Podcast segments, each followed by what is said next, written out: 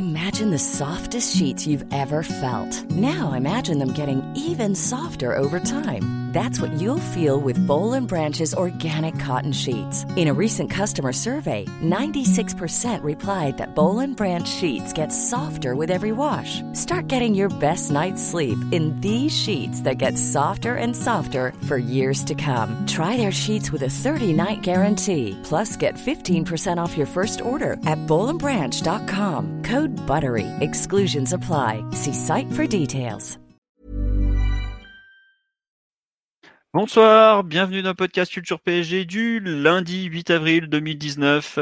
Podcast de presque titre, eh ben, puisque ça a un peu loupé hier. Donc, on va revenir forcément sur le PSG Racing Club de Strasbourg-Alsace d'hier soir. On va parler du match un peu sous tous ses angles. On fera une, séquence de questions une session, pardon, pas une session, enfin ça se dit aussi, mais bref, une session de questions-réponses. On nous a laissé poser plein de questions sur le sur le hashtag Culture PSG Live, et on finira comme toutes les semaines avec les résultats des autres équipes du PSG. On est quatre ce soir, comme tous les soirs, comme tous les lundis soirs. Nous avons Monsieur Martinelli. Salut. Voilà, euh, dont j'ai oublié d'augmenter le son du micro, je m'excuse. Nous avons l'ami Piotr qui est là normalement. Bonsoir à tous. Qui vient de perdre sa chaîne YouTube, donc on est désolé pour lui. Enfin, qui vient d'être démonétisé, démonétisé plus exactement. Et nous avons euh, l'ami Omar qui est coincé, euh, qui était coincé au bureau et qui arrive. Donc il a, il a manqué le premier quart d'heure, mais c'est pas très grave. Il, sera là ensuite. Euh, je vois qu'il y a déjà du monde sur le sur Twitter et autres. Donc bonsoir aux fidèles et bonsoir aux autres évidemment. on nous dit podcast express. non, pas forcément. Il y a quand même pas mal de choses à dire sur le match d'hier ou même, je pense, les questions-réponses. Il y a eu beaucoup beaucoup de questions qui ont été posées. Donc bon, l'émission ne durera pas un quart d'heure. On a réussi à faire pratiquement une heure sur le Toulouse PSG de la semaine dernière. Là, il y a, de quoi faire quand même. On va attaquer tout de suite donc avec le match d'hier qui était euh, le PSG Strasbourg de la 31e journée de Ligue 1. Il fallait une victoire pour être champion. Elle n'est pas arrivée puisque Paris a dû se contenter d'un match nul de partout. Le PSG avait pourtant ouvert le score par Choupo-Moting, et oui. À la 13e minute de jeu, passe décisive de Dagba, égalisation de Strasbourg dès la 26e sur une passe euh, but de Dacosta, un centre en retraite Carole. Ensuite, euh, le PSG a marqué un but, mais Choupo l'a arrêté. Donc, voilà, le fameux moment. Strasbourg en a profité pour prendre l'avantage peu avant la mi-temps d'une frappe de Gonçalves depuis l'extérieur de la surface. Et puis c'est Kerrer qui a finalement permis à Paris d'accrocher le point du match nul à la 82e sur un corner botté par Draxler. Le pouls du match qui ne vous est pas assuré par Adrien Chantegrelet qui a promis un retour prochain, on tient à le signaler, euh, va être fait. Bah, c'est une c'était pardon une rencontre assez euh, comment dirais équilibrée entre un PSG euh, décimé globalement, parce qu'il faut quand même le dire, euh, le PSG en attaque notamment est décimé, et un Racing qui a plus que bien résisté, notamment en première période où ils, sont en devant à la pause et c'est pas forcément volé vu les excellentes occasions qui sont procurées. Ils en ont pas eu énormément, mais il y avait vraiment gros danger quand même. Et sur la durée du match, le PSG prend un match nul euh, qui est loin d'être volé, très loin même, parce que vu le nombre d'occasions en seconde période et le fait que le meilleur Strasbourgeois a probablement été le gardien, ça en dit beaucoup sur la performance des Alsaciens malgré tout. Donc une, euh, une un match nul qui est pas illogique, qui est pas spécialement, je trouve, déshonorant par rapport au aux absents et autres. Mais bon, c'est comme ça. Euh, il leur aurait fallu une victoire pour être champion domicile. Ce sera peut-être toujours le cas si le PSG ne, ne gagne pas à Lille ou, ou autre. Mais bon, globalement, la rencontre partait très mal. On a vu le, la première mi-temps où Paris avait d'énormes difficultés d'un point de vue défensif. C'est rare que le PSG soit autant en difficulté d'un point de vue défensif, même si Nantes en milieu de semaine avait aussi été intéressant. Enfin, avait su se montrer dangereux sur le but parisien, mais avec d'autres par d'autres biais, plus par le biais d'une individualité qui gênait énormément devant. Là, c'était vraiment des mouvements collectifs qui ont gêné les Parisiens, qui se sont mis dans le match euh, vraiment. Euh, ils étaient bien rentrés dedans, puis après les problèmes structurels que Tourelle a pris pour lui ont vraiment euh, pesé pendant une bonne demi-heure. Et Paris reprend la main, en gros, allez, on va dire autour de l'heure de jeu. Quand Mbappé rentre, le match change de nouveau. Et en une demi-heure, il y a un nombre d'occasions franches assez importantes qui auraient pu permettre à Paris de l'emporter sur la fin. Mais euh, bon, je trouve qu'il n'y a pas, il a pas, a pas de vol et globalement, on a eu une vraie opposition en face. C'est pas, ça arrive pas si souvent. C'est pour ça que j'ai pas envie de, de, tacler trop Strasbourg. Mais bon, si le PG avait gagné, il n'y aurait pas eu scandale et ça aurait pu être bien de gagner un match à l'arraché comme ça en Ligue 1 puisque ça nous arrive pas souvent. Ça aurait pu faire un beau scénario. Bon, on se contentera d'attendre un peu, mais j'avoue que l'idée de match du titre avait été balayée par Tourelle dès la veille du match, donc ça voulait, ça voulait dire beaucoup de choses quant à, quant à ce qu'il en pensait. Mathieu, Simon, pour compléter un peu ce pouls du match où je suis parti un peu dans tous les sens, je m'excuse. Non, mais tu as bien fait, tu as, un peu balayé tous les, tous les aspects du match. Je pense que Paris est plutôt bien rentré euh, sur le plan technique et au niveau du rythme offensif. Par contre, euh, rapidement, euh, le PSG a subi les, limites et les déséquilibres de, la structure qui avait été mise en place par Tourelle. donc, pour, pour simplifier, Tourelle avait décidé de jouer avec deux défenseurs centraux, deux milieux devant la défense deux latéraux très, très hauts et très écartés, deux milieux de terrain euh, offensifs plutôt axiaux qui étaient Alves et, Bernat, et deux attaquants, Choupo-Moting et Nkunku qui tournaient autour, plutôt, euh, plutôt à droite. Euh, et c'est une structure qui est assez nouvelle ces derniers mois, puisque Paris avait plutôt l'habitude de, construire avec trois défenseurs centraux ces derniers temps, ces derniers mois. Je pense qu'il faut remonter à la période août-octobre hein, pour voir des, matchs du PSG avec deux défenseurs centraux et deux milieux. Euh, donc c'est plus arrivé depuis un certain temps. Et puis euh, ça, enfin, on comprend pourquoi cette structure été plus utilisée par Tourelle depuis euh, grosso modo l'amélioration qu'on avait vue depuis la deuxième mi-temps à Naples, enfin face à Naples au parc, parce que en contre ça laisse des boulevards. Et avec les deux latéraux qui étaient projetés tout, très haut et autant de joueurs qui étaient placés devant le ballon, que ce soit les bah, Nkunku, Choupo-Moting, Bernat, Alves, souvent à milieu, qui était Verratti à chaque, à chaque paire de balles, il y avait, il y avait des boulevards en compte pour Strasbourg. Tu as parlé de mouvement offensif strasbourgeois, Philo. Je dirais que ça a, été, très facilité par le PSG. Il suffisait que, que, que Strasbourg envoie un long ballon dans l'espace, un peu sur le côté, et de suite, tu avais une situation de, de compte possible. Oui, attends, juste pour compléter sur ce que tu dis, je suis entièrement d'accord avec toi. Et déjà, Nantes avait su un peu l'exploiter en milieu de semaine. Et je trouve que Strasbourg a un peu repris des ingrédients de Nantes, et les a un peu mieux, mis en place parce que je me souviens que Vaïd avait regretté le fait que ses joueurs manquent leur première touche de balle pour vraiment lancer des contres. Là, Strasbourg a su lancer des contres. Après, comme on dit sur le live, ouais, notre équipe s'est livrée stupidement et je suis entièrement, on s'est tiré une balle dans le pied hier, clairement. Donc voilà, à un moment, j'ai même eu la sensation que Nuno D'Acosta, qui jouait ailier gauche, jouait limite la carotte. Il suivait même plus les montées de, Dagba et il se plaçait juste dans le dos euh, pour être euh, dispo à la récupération pour tout de suite prendre l'espace. Et euh, Thiago Silva et Kimpembe ont même vécu un peu un, cauchemar sur cette, euh, cette première mi-temps parce qu'ils devaient défendre des, des, zones qui, étaient, qui sont impossibles à défendre à deux. Et toujours dans l'hésitation entre euh, est-ce qu'il faut sortir haut, est-ce qu'il faut plutôt couvrir la profondeur? ça, ça a occasionné beaucoup de situations et je pense que Strasbourg arrive, arrive au but peut-être une dizaine de fois hein, sur la première mi-temps en, contre-attaque. pas toujours bien exploité, mais, mais, ils arrivent quand même à développer des, des contres et avec tu sens que s'ils réussissent leur, euh, leur première passe ou leur deuxième passe, ça, ça, ils, peuvent, euh, ils peuvent se créer une occasion. C'est des 2 contre 2, des 3 contre 3, des 3 contre 2 parfois en leur faveur. C'est des grosses situations.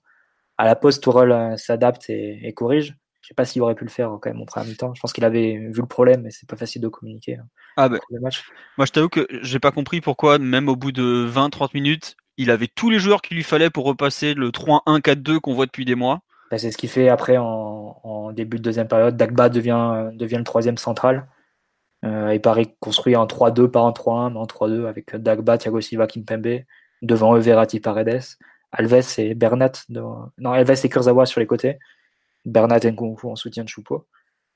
Euh, bon, à partir de là, je pense le score aidant et puis la nouvelle structure du PSG aidant aussi. Strasbourg a eu beaucoup moins de possibilités de se projeter. Euh, c'est beaucoup plus attaché à, tenir son résultat et Paris ne laissait, pas, laissait moins sortir. Donc ça donnait la deuxième mi-temps que tu as décrit de Philo avec beaucoup plus d'occasions, surtout à partir de, l'entrée d'Mbappé évidemment, qui par sa simple présence change complètement la, physionomie d'un match, hein. surtout quand il rentre comme hier, avec beaucoup de détermination et beaucoup de qualité. Et au final, pareil qu'il arrache le nul, mais d'une façon logique et ça aurait pu permettre de passer. Pu passer devant sur la, sur la deuxième période. Je pense qu'il y a eu une mi-temps pour chaque équipe en réalité. Euh, tu peux être un peu déçu d'avoir donné une mi-temps parce que si tu commences avec la bonne stratégie, a priori, il n'y a pas, il y aura, il y aurait pas eu photo sur l'ensemble du match et tu aurais été champion dès ce match-là. Très bien. Simon, est-ce que tu veux compléter sur le match en général, euh, si tu veux revenir sur ce que les Strasbourgeois ont fait, sur ce que, enfin, vas-y, un peu comme tu veux. Bah, quand on prend la, première mi-temps, on est allé un peu, comme Mathieu l'a dit, à rebours de ce qu'on avait l'habitude de faire depuis quelques matchs, avec cette fois-ci, en gros, quatre joueurs qui contrôlent, voire, voire dans des positions plus avancées pour Verratti, et, six joueurs qui attaquent.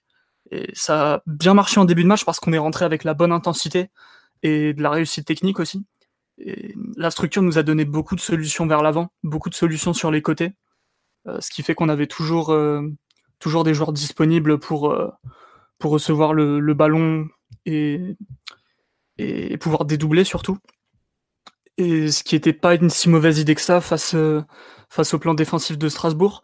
Et moi, ça m'a rappelé par exemple ce que Guardiola pouvait faire au, Bayern et ce que lui, il appelait le Blitzkrieg, donc la guerre éclair, où pendant quelques minutes, il se déséquilibrait vers l'avant avec une structure très offensive, 5, 6 ou 7 attaquants ou joueurs en position offensive durant 5 à 10 minutes dans le but de déséquilibrer vers l'avant, d'étouffer l'adversaire, de créer des temps forts et marquer. Sauf que une fois que ça s'était fait, il fallait calmer le jeu. Quand le score était en ta faveur, là, tu pouvais retrouver du contrôle et quelque chose de plus, de prudent. Euh, donc il y a eu ce début de match-là où Paris ouvre le score. On est en réussite technique, par exemple, les coups de pied arrêtés sont bien tirés, bien repris même si ça ça mène pas de, tir cadré forcément. Et le problème, ça a été qu'en menant au score, le PSG garde la même animation, les mêmes positionnements, sauf qu'il y avait moins d'intensité, moins de concentration avec le ballon. Euh, T'as pas pressé aussi bien que qu'en début de match à la perte. Et surtout, Strasbourg doit courir après le score. Donc euh, dès lors, ils ont pu, ils ont montré beaucoup plus de détermination sur les contres, avec des joueurs euh, placés plus haut et aussi des récupérations de balles plus hautes. Surtout que le PSG euh, avait tendance à, a montré euh, trop d'imprécision dans l'axe du terrain. Au fur et à mesure du match, on perdait de plus en plus le ballon dans l'axe du terrain. Et ça a forcément facilité les transitions strasbourgeoises. Puis Strasbourg a été en réussite avec les deux buts marqués, même s'ils ont multiplié les, situations. Mais la frappe de Goncalves, par exemple, c'est pas si évident que ça, comme il reprend un tir de, de 25 mètres après un corner. Et puis la deuxième mi-temps, ça a été un peu un attaque-défense euh, très stéréotypé, où Mathieu l'a dit, on reprend une structure un peu plus un peu plus classique, plus sûr, avec Dagba qui fait le troisième central. Et là, on a une vraie baisse physique, une, baisse, du, une baisse du niveau d'inspiration générale aussi, avec peu de réussite dans les actions, à l'image d'Alves qui, même s'il a eu des bons moments dans le match, il a vraiment perdu euh, trop de ballons dans l'axe du terrain, sur, soit sur la première touche, soit dans, les enchaînements. Et, au final, ça fait euh, tous ces éléments-là, plus euh, l'effet de jeu, avec par exemple la choupinade, fait qu'on laisse le, score et qu'on ramène prend qu'un seul point. Mais, mais bon, c'est comme ça. Et, et le match est assez logique en fait quand tu vois la physionomie et, et la baisse de forme à, peu près constante, euh, notamment sur le plan individuel, même si ça a pu être corrigé avec Mbappé un petit peu qui a fait une bonne entrée.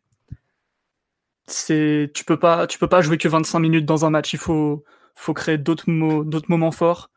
Il aurait pas fallu se déconcentrer comme ça après le premier but et, c'est payé cash. Donc, euh, je pense que Tourelle, ça lui a servi de, ça lui a servi de leçon. Il, je pense pas que qu'on reverra une, une mi-temps de, de la cabine de la première où tu gardes une structure aussi risquée pendant autant de temps. Surtout quand tu as une équipe en face qui est bien préparée et qui peut, qui a des arguments pour exploiter tes failles.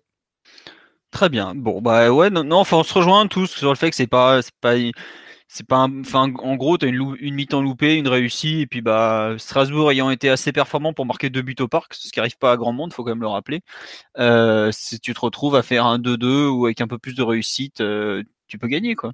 On nous dit euh, la boulette de Choupeau a plombé l'équipe en passant de 2-1 à 1-2 mentalité friable comme d'habitude. Ça je trouve que c'est dur parce que c'est quand même le premier match que le PSG ne gagne pas à la maison cette saison en Ligue 1 sachant qu'on en a quand même joué 15 euh, c'est pas c'est pas rien de gagner 15 matchs déjà faut quand même le rappeler. Et puis surtout il y a eu des moments où le PSG a été n'avait été mené que 3 minutes dans la saison à domicile. Ça veut dire que la plupart du temps tu es en mesure de prendre en main les matchs de les gagner et tout faut c'est pas simple hein. et puis même revenir de 2-1 à 2-2 alors que c'est la fin de saison que les joueurs sont fatigués qu'on a peu de joueurs dispo, on voit les cartouches offensives hier soir, c'est Draxler qui rentre, qui est sur une jambe, qui revient de blessure, on n'a personne euh, sur le banc en, termes d'attaquants. Euh. Moi, j'avoue que j'ai pas. Enfin, autant je comprends que certains étaient déçus par le match nul de 2 parce que c'est quand même pas non plus un, très bon résultat. Autant j'avoue que j'ai du mal à leur en vouloir en fait, parce que c'est la fin de saison, que ils sont champions. Enfin, ce truc de match du titre, c'est un peu, je trouve que c'est de la com avant tout quoi. ouais, voilà, comme on dit, on atteint le match avec une attaque Choupo-Moting et Nkunku. Ce sont des joueurs qui, quand on a l'effectif au complet, se battent pour être sur le banc de touche, au mieux. Et surtout un double-double latéral. Ouais, double-double latéral, quoi. Euh, bon, je sais pas, j'avoue que j'ai du mal à leur en vouloir. Euh, ouais, effectivement, les gens qui ont. J'ai mal pour des personnes qui sont venues de loin, qui ont lâché 50, 70 balles, mais c'est un peu le principe d'un championnat. C'est c'est le but, c'est d'être meilleur sur 38 journées, c'est pas d'être meilleur sur euh, un match. Là, on parle de coupe. Donc, bon. Je, je, comprends la déception et j'avoue que ça, quand j'ai vu la première mi-temps, j'étais pas content, mais j'ai vraiment du mal à, à, en vouloir à cette équipe par rapport à, au peu de joueurs disponibles par rapport à tout ce qu'ils ont donné cette saison et par rapport au fait que bah ils se sont quand même mis en position d'avoir 20 points d'avance à 8 journées de la fin. Quoi. Donc euh, bon. On nous dit encore une fois, le problème n'est pas le résultat, mais les circonstances. On a un choupeau qui invente un geste que tu ne peux pas comprendre même après 5 ans de visionnage et un schéma de jeu suicidaire. Ouais, non, c'est ça. Il y a eu des erreurs euh, individuelles importantes côté parisien, mais je suis pas sûr qu'on peut parler de, mental ou autre. Par exemple, euh, il y a des erreurs individuelles. Bah, Enfin, on peut les lister, par exemple. Sur le premier but, il y a Thiago Silva qui part complètement aux fraises. Franchement, j'ai jamais vu ça de sa part. Ensuite, Après, on lui reproche trop de, on lui reproche trop de, de jouer bas, donc. Ah ouais, non, non, mais alors là, enfin, sérieusement, j'ai revu l'action en cours de match. C'est bizarre quand même. Pourquoi il rentre dans la surface au moment où le but est déjà au fond? Je vais voir le ralenti. Je fais, mais qu'est-ce qu'il a fait? Et sur la première occasion de Dacosta, pareil, il tente un truc mais qui a aucun sens. Enfin bref, c'était tellement exposé face à ce choix. Hein. Est-ce que tu euh, est-ce que tu essayes de bloquer de suite euh, le contre adverse, vu que c'était le premier rideau en fait pour contrer le contre? Puisque les, premières lignes étaient de suite effacées, le, ballon ils étaient devant la balle, donc euh, quand le ballon était perdu, ils ne pouvaient pas faire obstruction. obstruction. Et donc, étais, donc Thiago Silva et Kimpembe, ils étaient partagés entre aller chercher haut ou bien couvrir la profondeur. Il y avait 50 mètres dans leur dos et, et dans ces cas-là, c'est dur de faire le choix. Moi, je retiens, je retiens surtout les actions qu'ils ont coupées, euh, les centres et tout. Ah non, mais euh, c'est pour ça. C'est deux contre deux à chaque fois. C'est très dur à défendre. Ouais, ouais, non, non, mais honnêtement, je leur en veux pas parce qu'ils étaient dans une situation impossible à gérer. Euh, ils devaient gérer des contres où les mecs arrivaient lancer face à eux, et mais je trouve que tu as eu un enchaînement d'erreurs individuelles qui mènent à ce 2-2, mais enfin bon, il n'y a pas de drame, quoi. Enfin, effectivement, on dit l'effet de déception est augmenté car c'est Strasbourg, mais oui, oui, certains auraient préféré gagner par rapport à ce qui s'est passé en Coupe de France, la blessure de Neymar et tout ça, mais globalement, bon, j'avoue que c'est un match de fin de saison, quoi. Il va s'y parce qu'il y en aura plusieurs. Hein. À Toulouse, je suis pas sûr qu'on fasse un bien meilleur match, par exemple. Alors que pourtant on gagne, alors que euh, Areola fait deux gros, se retrouve à faire deux gros arrêts à 0-0 quand même. Omar, mon cher qui vient d'arriver, bonsoir à toi. Euh, bonsoir. Tiens, euh, une question pour toi. Prépare-toi euh, d'entrer en attaque. On nous demande euh, pourquoi utiliser un système qui expose à ce point Verratti et Paredes alors que gérer des transitions pareilles est, est injouable pour eux? Est-ce que tu as une idée de ce qui est passé par la tête de l'ami Tutuche? Ah, J'aurais bien aimé comprendre. parce que ben, de, de, ce que moi, du coup, j'en ai vu, c'est qu'on n'avait que deux défenseurs, puis deux milieux, puis deux latéraux qui étaient plus hauts que les milieux. En fait, c'est un espèce de 2-2-2 jusqu'au bout du terrain. Et euh, avec des gestions du coup de la, profondeur qui étaient extrêmement complexes et, compliquées. Mais euh, te donner, enfin, avoir une explication rationnelle de ce que de ce qu'a voulu faire Tourelle. Hier, il, il, en a parlé brièvement juste avant de, juste avant de péter un câble. Il disait que c'était pour assurer, enfin, j'essaye de, comprendre ce qu'il disait, mais il parlait des, phases de construction. Je ne sais pas si c'était lié à ça ou, il voulait multiplier les paires au, milieu du terrain et, derrière, mais très honnêtement, c'était c'était pas très clair en lisant la compo, c'était encore moins clair sur le terrain. Et euh, bah, le, résultat était pas très fameux, donc euh, je, je me lancerai pas trop dans une explication là-dedans parce que ça a pas trop de sens à mes yeux. Voilà. Non, mais honnêtement, euh, je suis même pas sûr que enfin cette paire Verratti Paredes, je sais même pas s'il y croit vraiment en fait sur la durée. Je sais pas euh, Simon euh, qu'est-ce que t'en penses toi qui connais bien enfin qui est celui qui connaît le mieux Paredes? Bah j'ai pas grand-chose à dire sur le début de match parce que ça a bien fonctionné. où tu avais des deux joueurs qui, qui comprenaient assez bien les déplacements l'un de l'autre, c'est qui ont pu dicter le tempo sans trop de problèmes, qui n'ont pas fait d'erreur non plus, très peu de pertes de balles ou très peu de ballons rendus euh, pour rien. Après, au fil du match, euh, Paredes a clairement baissé, de, baissé le pied, baissé le rythme. Il était plus très participatif. Il a commencé à avoir des moments de, déconcentration et des moments de fatigue aussi. Euh, je pense que. Et dans le même temps, surtout, Verratti a commencé à monter en puissance et à prendre vraiment le jeu à son compte. Et après, après au-delà de ça, je suis pas sûr que ce soit le, match idéal pour juger vraiment la relation entre les deux. Je, ça m'a pas dérangé plus que ça en première mi-temps. Je les ai trouvés les deux euh, plutôt bons. Après, en deuxième mi-temps, c'était très compliqué physiquement pour Paredes qui est sorti de son match. Euh. Enfin, clairement, si tu avais un milieu sur le banc, euh, je pense qu'à la 60e, il sortait et tu faisais rentrer un milieu si l'effectif le permettait. Mais non, je suis pas, je suis pas sûr que ce soit le match idéal pour se dire est-ce que ça progresse ou est-ce que ça progresse pas. Moi, je pense que leur relation elle est de mieux en mieux, mine de rien. Il y a des, moments où ça joue en une touche, où il y a des remises euh, limite sans regarder. C'est plus encourageant qu'au début, en tout cas, même si c'est euh, encore loin du, grand duo euh, Mota-Verratti de, de 2013 à, à 2018.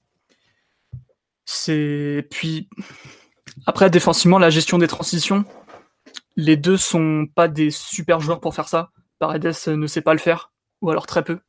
Verratti il peut mieux le faire, mais c'est quand même un peu compliqué vu les vagues qu'il y avait à gérer. Là, c'est si Tourelle veut, comment dire, si Tourelle voulait garder une structure aussi risquée, en fait, il fallait, euh, il fallait que les joueurs gardent le même niveau d'intensité, le même niveau de qualité avec le ballon pour éviter les pertes de balles dans des zones stupides, en fait. Parce que au fur et à mesure du match, il y avait trop de déchets dans des zones inappropriées et du coup, euh, ça facilitait le travail des Strasbourgeois alors qu'en début de match, tu perds le ballon très haut sur le terrain, ou alors très excentré. Et là, même si tu es déséquilibré vers l'avant en soi, avec tes défenseurs à 60 mètres du but, là, tu quand même euh, des espaces assez réduits à gérer et des joueurs en bonne position pour le contre-pressing, chose que tu n'as plus du tout eu après l'ouverture du score. C'est surtout ça euh, qui fait la bascule, à mon avis. C'est que certes, tu as, un système risqué, mais on va, parler d'une expression toute faite, c'est les ingrédients. Quand tu joues avec une, telle structure, il faut mettre des ingrédients nécessaires pour la faire euh, fonctionner. Et dès que ça s'enraye, euh, c'est fini après. Tu vois que les défauts et plus les qualités. C'est surtout ça que je retiens. Très bien. Euh, tiens, on nous dit concernant toujours un peu les choix étranges de l'ami Thomas hier. Est-ce que quelqu'un peut expliquer le positionnement, les consignes données à Kurzawa et Dagba sans ballon? Bah honnêtement, euh, moi je comprends toujours pas parce que j'ai l'impression que c'était exactement les mêmes que mercredi soir contre Nantes où on avait déjà eu un peu des difficultés à ce niveau-là. Et là en plus on avait enlevé un défenseur central. Je sais pas Mathieu euh, ou Omar ou Simon si vous avez compris quelque chose sur nos. Bah c'est simple, la perte ils devaient courir vers leur but. et prier.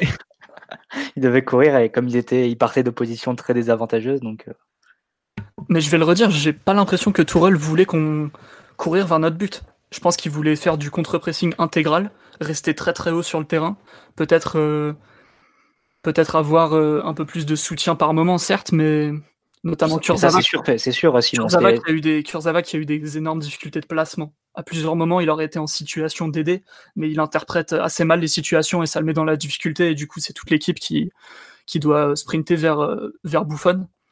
Mais, mais non, le, rôle des latéraux, il est clair, c'est d'attaquer euh, tous les deux en même temps au large, d'attaquer avec six joueurs sur, pratiquement sur la même ligne offensive et, et de, d'enchaîner les phases de possession et les temps forts. Mais euh, on a vu que le niveau de qualité et d'investissement et de, d'intensité sur le terrain était, était pas suffisant. C'est, c'est surtout ça en fait. Pas, pour Dagba, je trouve. Je trouve que bah, déjà, de par le. Excuse-moi hein, d'avoir coupé, mais euh, le, positionnement de, départ, en fait, Dagba, il joue tellement haut sur le terrain que, je crois, dans les, vers la 6-7e minute, je me demandais presque s'il n'était pas troisième attaquant. Il était, il était plus haut qu'Alves, et euh, lui, pour le coup, il, a plutôt mis du gaz sur son côté. Après, personne personne peut, peut défendre sur 70 mètres. Euh, c'est pas possible, surtout quand tu as, as des milieux qui, ont, sont un peu feignants dans, dans les courses de replacement. Il y a, y, a un peu, y a un peu de ça. Et euh, en fait, j'ai une lecture du match qui est très différente si tu, si tu la regardes selon, selon ce qu'a fait Dagba ou selon ce qu'a fait Kurzawa. J'ai l'impression que la mission a été un peu, moins, un peu mieux perçue chez l'un que chez l'autre. Parce que autant il y a, y a de la proposition offensive, il y a une vraie qualité de centre, il y a du dédoublement côté droit, mais côté gauche, c'était complètement anesthésié, il n'y avait rien. Et euh, on a de la chance que Kurzawa était, euh, que Kipembe pardon, était plutôt dans un, je trouve individuellement dans un bon soir, parce qu'il a, il a malgré tout réussi certaines corrections. Parce que sinon, à la mi-temps, tu peux te retrouver avec un score beaucoup plus lourd pour, euh, pour Strasbourg, qui avait un plan qui était d'une simplicité infantile. Il faisait euh, appui, remise, ballon long dans l'espace. C'est un atelier que. Enfin, il n'y a, a, rien de plus simple quoi, sur un terrain de foot. Et euh, à gauche, ça a dû passer 5 à 6 fois avec Kurzawa qui ne se replaçait, mais enfin, même pas. Quoi. Il faisait même pas le, le sprint pour couvrir à l'arrière. Donc, enfin, tu peux, c'est impossible de t'en sortir quand il y a des, des, comportements individuels de la sorte. Et euh, c'est un match de fin de saison, ce que tu veux, le, le titre est acquis euh, depuis, euh, depuis plusieurs mois, mais enfin, il y, a des comportements, c'est bizarre quand même. Quoi. Ah bah. Non, enfin, bon. Je, moi, je trouve que le match de, de certains, ouais, c'est la fin de saison, mais il y a quand même des joueurs qui ont des choses à aller chercher, quoi. Des statuts.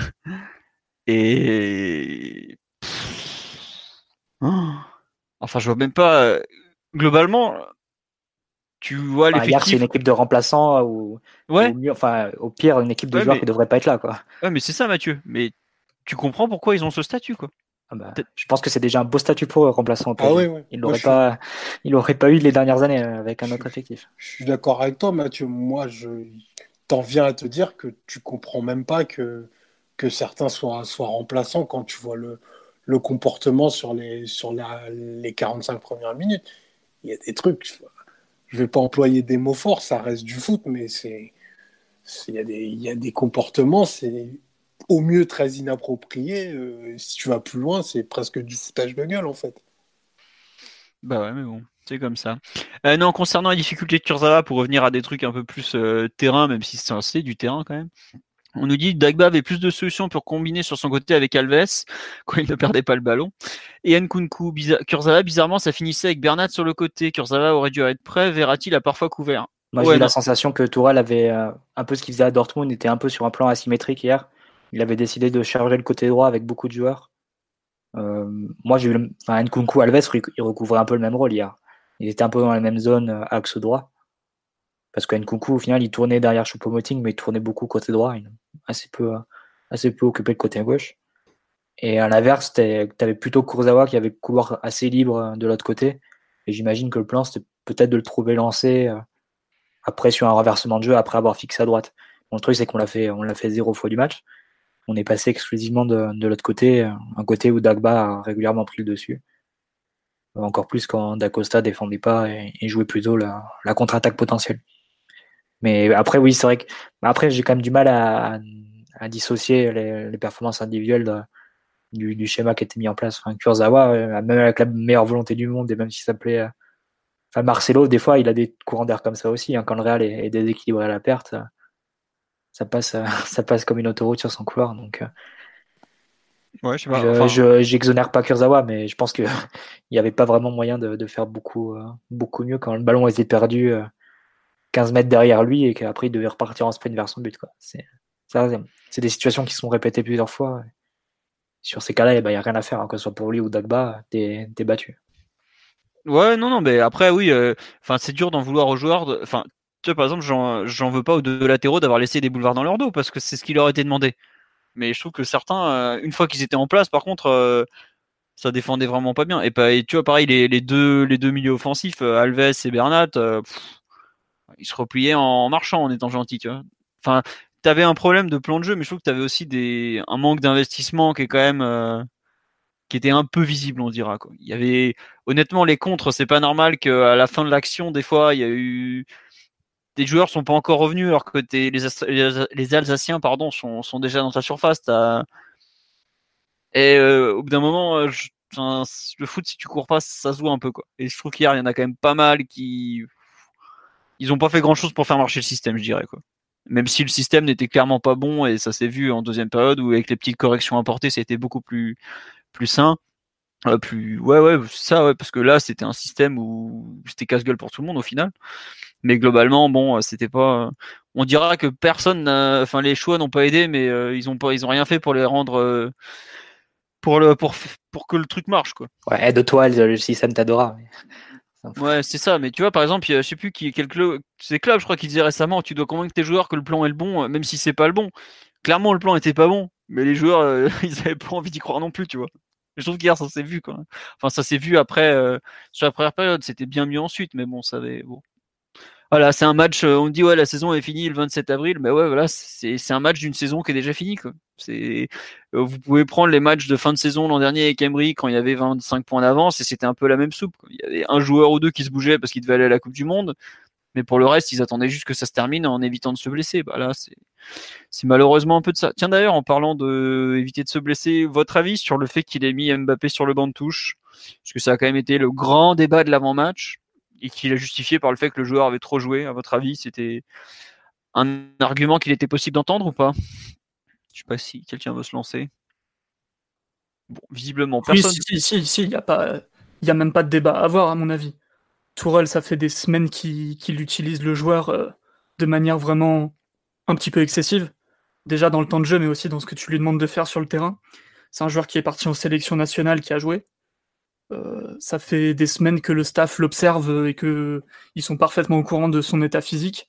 S'il a été décidé de ne pas le faire jouer, c'est qu'il y a des bonnes raisons. Donc à mon avis, on est très très mal placé pour dire euh, ah là là, comme comme Choupo, il a arrêté un but que Nkunku avait marqué fallait faire jouer Mbappé, quoi.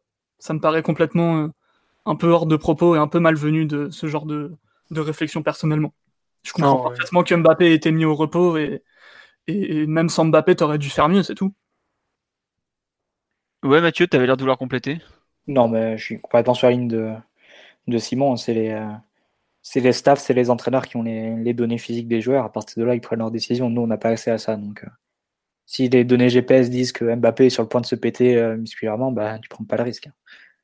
Bah, c'est ce qu'il dit en conférence de presse après match, c'est que ça faisait trois matchs où il y avait des alertes. Après, pour moi, la question qu'on peut éventuellement se poser, c'est ouais, est-ce que ça valait le, le coup de le faire jouer à Toulouse alors qu'il sortait de la trêve internationale Ça, tu peux te poser la question, mais après, on n'avait personne. Hein. Voilà. À un moment, on était sûr, sur un des matchs, on allait se taper un, un Choupo-Moting, un concours. Voilà, c'est ça. Donc après, la question, c'était est-ce que, enfin, y aurait, on n'aurait pas parlé de match du titre sans Mbappé à Toulouse hier, par exemple, tu vois. Enfin, on n'aurait pas parlé du match du titre hier sans Mbappé à Toulouse, exactement. Donc, bon, je sais pas. Je, on nous dit, euh, ça a été un peu un manque de respect euh, de l'adversaire. Euh, j'ai pas l'impression qu'il ait fait ses choix par rapport à l'adversaire. Je crois que c'est dans l'avant-match. En fait, je, je, regardais. Et en gros, aujourd'hui, au PSG, pour faire une compo, tu prends les 11 qui sont valides, quoi. À partir de là, et il se retrouve à gérer des, des situations euh, improbables quoi. Enfin c'est on n'arrive même pas à boucler à boucler nos feuilles de match. Enfin il faut se rendre compte de enfin, de la tristesse de la situation quoi. Aujourd'hui on enfin il n'y a pas beaucoup de clubs en... enfin il n'y a aucun club de notre dimension qui, qui n'arrive pas à boucler des, des feuilles de match. On n'a pas assez de pros en fin avril. Donc, euh, début avril même. ouais, début avril, excusez-moi. Et, euh, euh, là-dessus, ben, je, m'inscris totalement dans ce que disent Simon et Mathieu. Je, crois qu'il a dit qu'il a fait 9 matchs en moins de 30 jours, 9 matchs de club. Enfin, 9 matchs club et sélection, Omar. Ouais, club et sélection, pardon. Donc, dans leur quasi dans leur totale intégralité. Il, a manqué, juste pour compléter, il n'a pas joué 15 minutes sur ces 9 matchs. C'était le, les 15 dernières minutes, je crois, contre euh, Dijon en Coupe de France qu'on gagne 3-0. C'est normal, tu vois. Quand tu vois ce que son jeu réclame, ben, c'est sûr qu'on a, qu'il y a des données qui, qui font que ça siffle. Et s'il devait rater une finale de Coupe de France euh, parce qu'il est surutilisé dans une période où, en fait il joue trop parce qu'il subit les, la mauvaise gestion de l'effectif, ben, ce sera encore plus con. Quoi. Hmm. Tiens, on nous dit, euh, si on était en quart de finale Ligue des Champions, on n'était pas dans la planade avec l'effectif à disposition. Bah écoutez, on peut vous expliquer comment ça se passe. Ça s'appelle la saison 2014-2015. Le Barça s'est pointé, on s'est pris une rouste en mettant une équipe de, bro briques et de broc, et puis voilà. C'est exactement la même chose quatre ans après. Il n'y a rien qui a changé. On n'a toujours pas assez de milieu. Euh, euh, voilà, c'est pareil. Mais après, je pense bah, que. Le bien, c'est que l'effectif à l'époque était beaucoup plus dense que, que, l'actuel. Voilà. Non, mais on nous dit, tiens, l'argument était autant de mettre Mbappé au repos que de justifier la venue de Choupo. Raté, Choupo a merdé et Mbappé a montré une fraîcheur physique incroyable pendant ses 20, pardon, pendant ses 20 à 30 minutes de jeu. Ah, je suis pas sûr que, enfin, Choupo, il a merdé, mais ça, c'est, enfin, c'est un joueur qui, qui monte depuis le début de la saison qu'il n'a pas le sens du but, donc il l'a juste confirmé dans le fond. Mais en revanche, Mbappé a montré une fraîcheur physique incroyable. Il a juste, il a juste fait du Mbappé pendant 20 à 30 minutes. Et on nous dit, ouais, c'est pas, est-ce que ça change beaucoup qu'il joue 30 ou 60 minutes? Ben, il, y a, il joue deux fois plus, il y a deux fois plus de risques, il rentre ah en jeu. Ça change tout, ça change vraiment tout. C'est énorme, c'est énorme. Donc euh, ouais voilà, on nous dit ça reste un joueur qui joue beaucoup mais il ne court pas beaucoup. Ah si justement, il court peut-être pas énormément en distance mais il fait des sprints à très haute intensité qui justement nécessitent d'être musculairement euh, pas du tout euh, en danger quoi parce que sinon un joueur comme Mbappé, bah, il utilise quand même fortement son physique pour faire la différence, même s'il a des pieds en or. Et il peut pas se permettre de, à ce niveau-là de, de, jouer en étant à moitié blessé. Quoi. Enfin, moi j'avoue que je me demandais sur quel match il allait le faire tourner. Je pensais qu'il allait quand même tenter le coup sur Strasbourg parce qu'après on a une semaine pour se reposer. Mais dans le fond, c'est pas c'est pas déconnant qu'il l'ait qu'il l'ait fait jouer comme ça. Je pense que le point qui a été culminant, enfin qui a été un peu décideur, c'est aussi le fait que Marquinhos se blesse contre Nantes parce que Marquinhos fait partie des trois joueurs les plus utilisés de l'effectif. C'est quand même un joueur d'une fiabilité euh, assez incroyable. Si même, quand même lui se blesse, c'est qu'en général les autres ont été un peu trop sollicités. Quand même. À partir de là, tu bah, t'assumes quoi. Tu fais aller match du titre. Euh, Troll l'avait direct dit qu'il n'en avait rien à faire. Match du titre, pas match du titre. terminé, bonne touche. Est-ce que vous voulez rajouter quelque chose sur la partie euh, performance individuelle, choix de Tourelle et tout ça, ou on passe au perf individuel? Performance collective, pardon, euh, je sais plus ce que je voulais raconter, bref, vous m'avez compris. Bon. Non, ça va. Allez, on va passer donc aux performances individuelles. Quel joueur vous voulez retenir? On a un peu évoqué certains cas déjà euh, dans cette première euh, demi-heure de débat, mais qui vous voulez mettre en avant de façon positive ou négative? J'aimerais bien parler de Dagba. Mais vas-y, certes, il a, il a profité en première mi-temps de, de l'influence de Daniel Alves, même s'il n'était pas dans un grand soir, parce que c'est un joueur qui a un énorme volume de jeu et qui aimante euh, tous les ballons ou presque. Du coup, ça lui a donné énormément de situations pour se mettre en valeur. Mais j'ai trouvé, j'ai trouvé très en forme. C'est un joueur qui s'était blessé en début de saison avec une blessure assez grave et là, il a retrouvé euh, beaucoup, beaucoup de force physique. Il a, il a bien bonifié euh, les ballons qu'il a touchés. Défensivement, c'était pas, c'était loin d'être le plus ridicule des deux latéraux. Et je le trouve fort en fait. Je trouve que je trouve qu'il joue bien, même défensivement.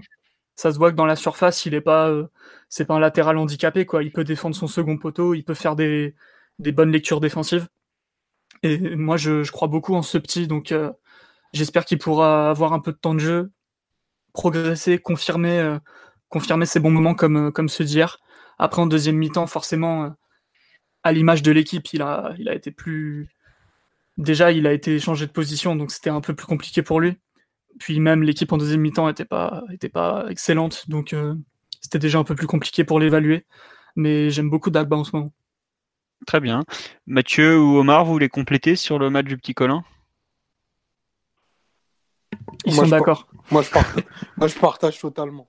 Surtout, surtout sur la première mi-temps, je trouve que c'est un vrai bon joueur de côté. Il a, il a vraiment beaucoup de gaz une intensité, un, gros volume de course sans ballon aussi. Il n'hésite pas à faire des appels à vide, ce qui n'est pas une, une des qualités principales du PSG. Et là-dessus, lui, il n'est pas à avoir d'effort. Et en plus, il a une bonne qualité de centre. Donc, euh, c'est mine de rien, dans un poste assez sinistré, quelqu'un qui a une vraie, une vraie carte à jouer. Et euh, lui, pour le coup, il n'était pas dans la retenue et, la gestion. Après, euh, sur l'aspect défensif, il faudra revoir dans un autre contexte de match où il aura un peu plus d'aide que ce qu'il a connu, puisque bon, défendre sur 80 mètres, c'est impossible. Très bien. Non, moi, je, juste pour euh, revenir sur ce que disait Simon, je te rejoins sur l'aspect assez complet du, joueur. Et c'est bien qu'il ait su un peu monter en gamme à tous les niveaux, défensivement, offensivement. Après, j'en fais pas non plus, euh, je l'imagine pas comme un numéro 1 ou même 2 au PSG à court terme. Je pense que par exemple, bah là aujourd'hui dans la hiérarchie, il serait le numéro 3 euh, entre guillemets derrière euh, Kerrer, Meunier, voire Alves. Et c'est aujourd'hui ce à quoi il peut prétendre, pas forcément plus. Mais la progression est bonne. Le ouais, c'est ça. Le développement suit son cours et est plutôt bon. Après, je reste un peu dubitatif quand il a des joueurs un peu euh, puissants face à lui parce qu'il a quand même, en termes de gabarit, il est, il est, il est vraiment léger pour l'instant. Physiquement, je pense que ça posera problème à un certain niveau. Euh, dis quand même du mal à, me projeter beaucoup, euh, même si bon, je suis comme vous, hein, je, suis assez fan de ce qu'il fait et tout, mais je pense qu'à un certain niveau, dans une équipe, peut-être dans des matchs où on peut aller peut-être moins dominant, ce genre de choses, ça peut être un peu plus compliqué. D'ailleurs, il a souvent dépanné un, cran au-dessus aussi. Hein il a joué milieu latéral hein, sur certains matchs. Oui, non, et c'est logique, tu vois, parce que quand tu es déjà mis en difficulté physiquement par un gabarit comme Gradel à Toulouse, je pense, euh, Gradel, ok, il va vite, ok, il peut te mettre euh, en difficulté sur ses fins de corps, mais c'est physiquement au niveau du torse, par exemple, qu'il l'a dominé, qui lui a mis des coups d'épaule et tout ça, et il y a un vrai travail à faire musculairement sur le, joueur. Je me souviens plus quel match il s'était fait plusieurs fois dominer la tête sur les centres sous poteau aussi. Euh. Hmm, je sais, c'était pas contre Reims. Guingamp, Guingamp, Guingamp, ouais, mais Guingamp, il avait joué à gauche. Ah non, ah, vous parlez de Guingamp en début de saison? Oui. Ah non, euh, genre, euh, j'avais un match peut-être plus, plus récent, euh, plus récent, mais bon, c'est pas, pas important, c'est quelque chose d'assez général. Je pense que son gabarit, ça limite un peu pour être latéral complet, on va dire. Ouais, on verra. Mais bon, c'est bien euh, ce qu'il fait. Il prend sa ah oui, chance. Très, très bien, bien sûr. Non, c'est sûr honnêtement, par rapport à son profil au départ, qu'on n'attendait pas, en début de saison. Ah non, bah même. On dit que Tourelle s'est inventé un peu un effectif, a trouvé des solutions là où il y en a. ouais, on, attendait un petit peu plus Georgène, par exemple. Ouais, clairement. Euh, au départ, euh, Dagba il débarque au PSG en tant que doublure de Georgène. C'est ça qui est un peu fou. quoi. Aujourd'hui, c'est plus trop le cas, mais bon, aujourd'hui, le pauvre Georgène a tellement enchaîné les blessures que c'est compliqué de sa part. Quoi. Euh, on nous dit est-ce qu'il peut la question est plutôt de savoir s'il peut tenir le rôle de doublure, mais ça dépend un peu doublure de qui quoi. Parce que par exemple, si on doit vendre Meunier, euh, clairement, faut, faut, faut recruter un joueur de plus quoi. Parce que c'est pas c'est pas le pauvre Dagba et que c'est euh, il doit être à quoi 500 minutes de jeu sur la saison. Voilà, 650, j'ai le stade sous les yeux, donc c'est pas énorme. Euh, qui peut aujourd'hui prétendre à remplacer un international qui a 27 ans, qui est en pleine force de l'âge et tout ça quoi. Donc euh, faut y aller mollo quoi. C'est un bon jeune et qui mérite euh, du temps de jeu, qui en obtient d'ailleurs. Mais est-ce qu'aujourd'hui il peut prétendre à plus que ce qu'il a? Je je suis pas sûr. D'ici un an, par exemple, s'il a vraiment très peu de temps de jeu et qu'il faut le prêter, bah pourquoi pas Surtout qu'il est sous contrat jusqu'en 2023, il avait prolongé lui, un contrat de longue durée. Mais bon, faut pas non plus euh, mettre la charrue avant les bœufs, je dirais. Est-ce qu'il y a un autre joueur dont vous voulez parler? Il y a quand même eu de quoi dire sur ce match. Mathieu ou Omar? Oui, Omar, vas-y. Voilà, la prise en main des, choses en, deuxième mi-temps par, par Verratti, qui est vraiment, je trouve, à, à saluer parce que le, le milieu était pas du tout fonctionnel, je trouvais, euh, en, en, première mi-temps, notamment l'association avec, euh, avec Paredes qui, à mes yeux, était pas très, pas très efficiente. On a, on a clairement changé de braquet quand, quand Verratti a pris les choses en main il a dicté le tempo du match, il a accéléré les, les, transmissions aussi, notamment. C'est ce qui a fait qu'on a pu, ben, justement, ben, au-delà au euh, d'avoir fait entrer Mbappé, d'avoir pu multiplier les mouvements offensifs. Et euh, ben, c'est très habituel pour nous parce qu'on est habitué à avoir Verratti, mais avoir un joueur qui est capable de changer la physionomie d'un match comme il l'a fait pendant, les, pendant bien 35 minutes, c'est enfin, toujours à noter. Donc, individuellement, il, aura sorti, mine de rien, un match plutôt costaud grâce à cette, grâce à cette deuxième période. Et ils sont, ils sont pas légion à avoir fait euh, bah, des choses aussi, bien pour l'équipe et aussi denses sur le terrain. Très bien. Non mais oui, euh, enfin Verratti, euh, surtout ce qui est marrant, c'est que le match d'hier, c'est un peu le match qu'il a raté dans la semaine. Parce que ce qu'il fait mercredi soir contre Nantes, c'est encore autre chose. Hein. C'est, enfin, on n'en a pas parlé, on n'a pas fait un podcast pour débriefer le PSG Nantes, mais le match de mercredi et tout, euh, enfin, globalement, depuis quelques, depuis qu'il est un peu débarrassé de ses soucis physiques, même si hier, il se fait déborder en vitesse par Lala, euh, ce qui est assez logique vu la vitesse de Lala et la sienne, il fait quand même, euh, il enchaîne les matchs où il n'y a pas grand chose à lui reprocher. Quoi. Enfin, hier, j'ai du mal. Il est moins précis qu'il l'a été hier, par exemple. Clairement, en première période, genre un ballon perdu par-ci, euh, une passe de, très dur qu'il ne voit pas, alors que d'habitude, il l'a fait sans souci. Mais bon.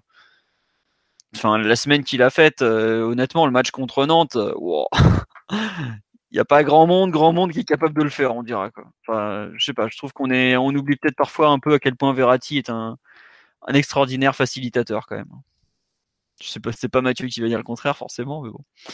Est-ce que vous voulez revenir ou Simon, si tu veux compléter sur le, petit Verratti? Euh, Très très fort, très bien. non, je j'ai pas grand chose à ajouter. Vous étiez très complet. Euh, il a il a tenté qu'une frappe au but, je crois. Bon, peut-être que peut-être qu'il aurait pu surfer sur son sa réussite du moment et en tenter une ou deux de plus au moins.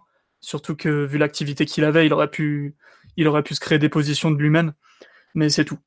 Je vais, tu vois, je vais faire du, du basique. Très bon match, mais doit tirer au but. eh bien, écoute, euh, tu viens de gagner ta place dans un célèbre journal. non, euh, bon, non, sinon, en termes de, joueurs sur le, PSG euh, Strasbourgien, moi je trouve qu'il faut quand même revenir sur Kurzawa parce que je l'ai trouvé vraiment sur une très très bonne forme, avec la enfin une très bonne courbe plutôt. Une très bonne forme, Fio. non, voilà. Non, non, mais il était vraiment sur une bonne courbe, je trouve, avec la trêve internationale. Il avait confirmé, il avait fait deux matchs qui est plutôt des bons matchs, tu vois. Mais alors là, depuis, c'est catastrophique. Toulouse, il est. Nantes, c'est pareil. Et hier, il n'y a, y a rien à sauver, ou presque encore, quoi. À part, enfin, moi, ce qui m'inquiète, c'est que autant offensivement, il arrivait à retrouver un peu de justesse, mais techniquement, il est, il est pas terrible. Il n'arrive pas à se mettre en position de centre.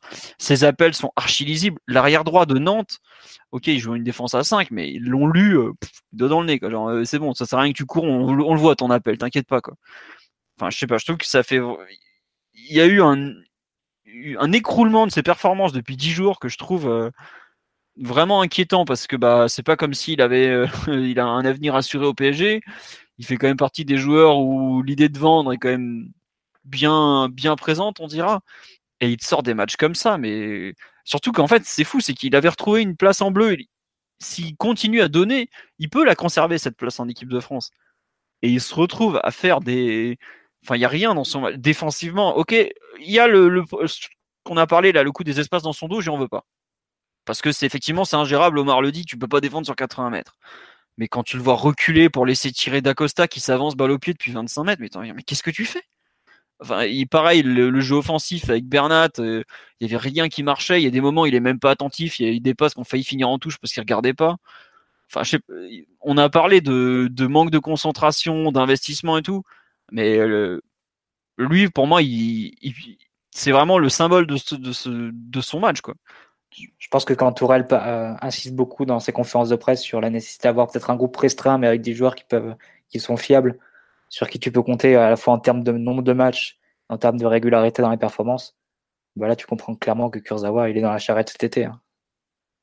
Bah, J'espère, parce que non, enfin, enfin, t'as l'impression qu'en fait ce discours-là que je tiens et qui m'embête parce que c'est un joueur qui a des vraies qualités, qui devrait être un latéral de top niveau parce qu'il a des qualités vraiment rares au départ.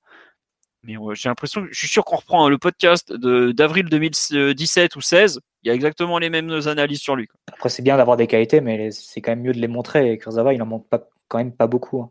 À part le jeu de tête et de temps en temps quelques appels. Oui, voilà, c'est un latéral qui finit bien les actions dans la surface, qui a une bonne frappe et qui a un bon jeu de tête. Au-delà de ça, il y a quand même des lacunes qui sont, hein, qui sont quand même rédhibitoires pour jouer à un certain niveau. Et on ne les découvre pas sur euh, cet enchaînement de matchs, euh, cet enchaînement de trois matchs. Enfin, pour moi, le cas de Kurzawa, il est réglé depuis, euh, depuis trois ans, limite. Tu sais qu'il ne rien au PSG. Mais tu vois, c'est ça qui est en fait qui est encore plus frustrant parce que tu as.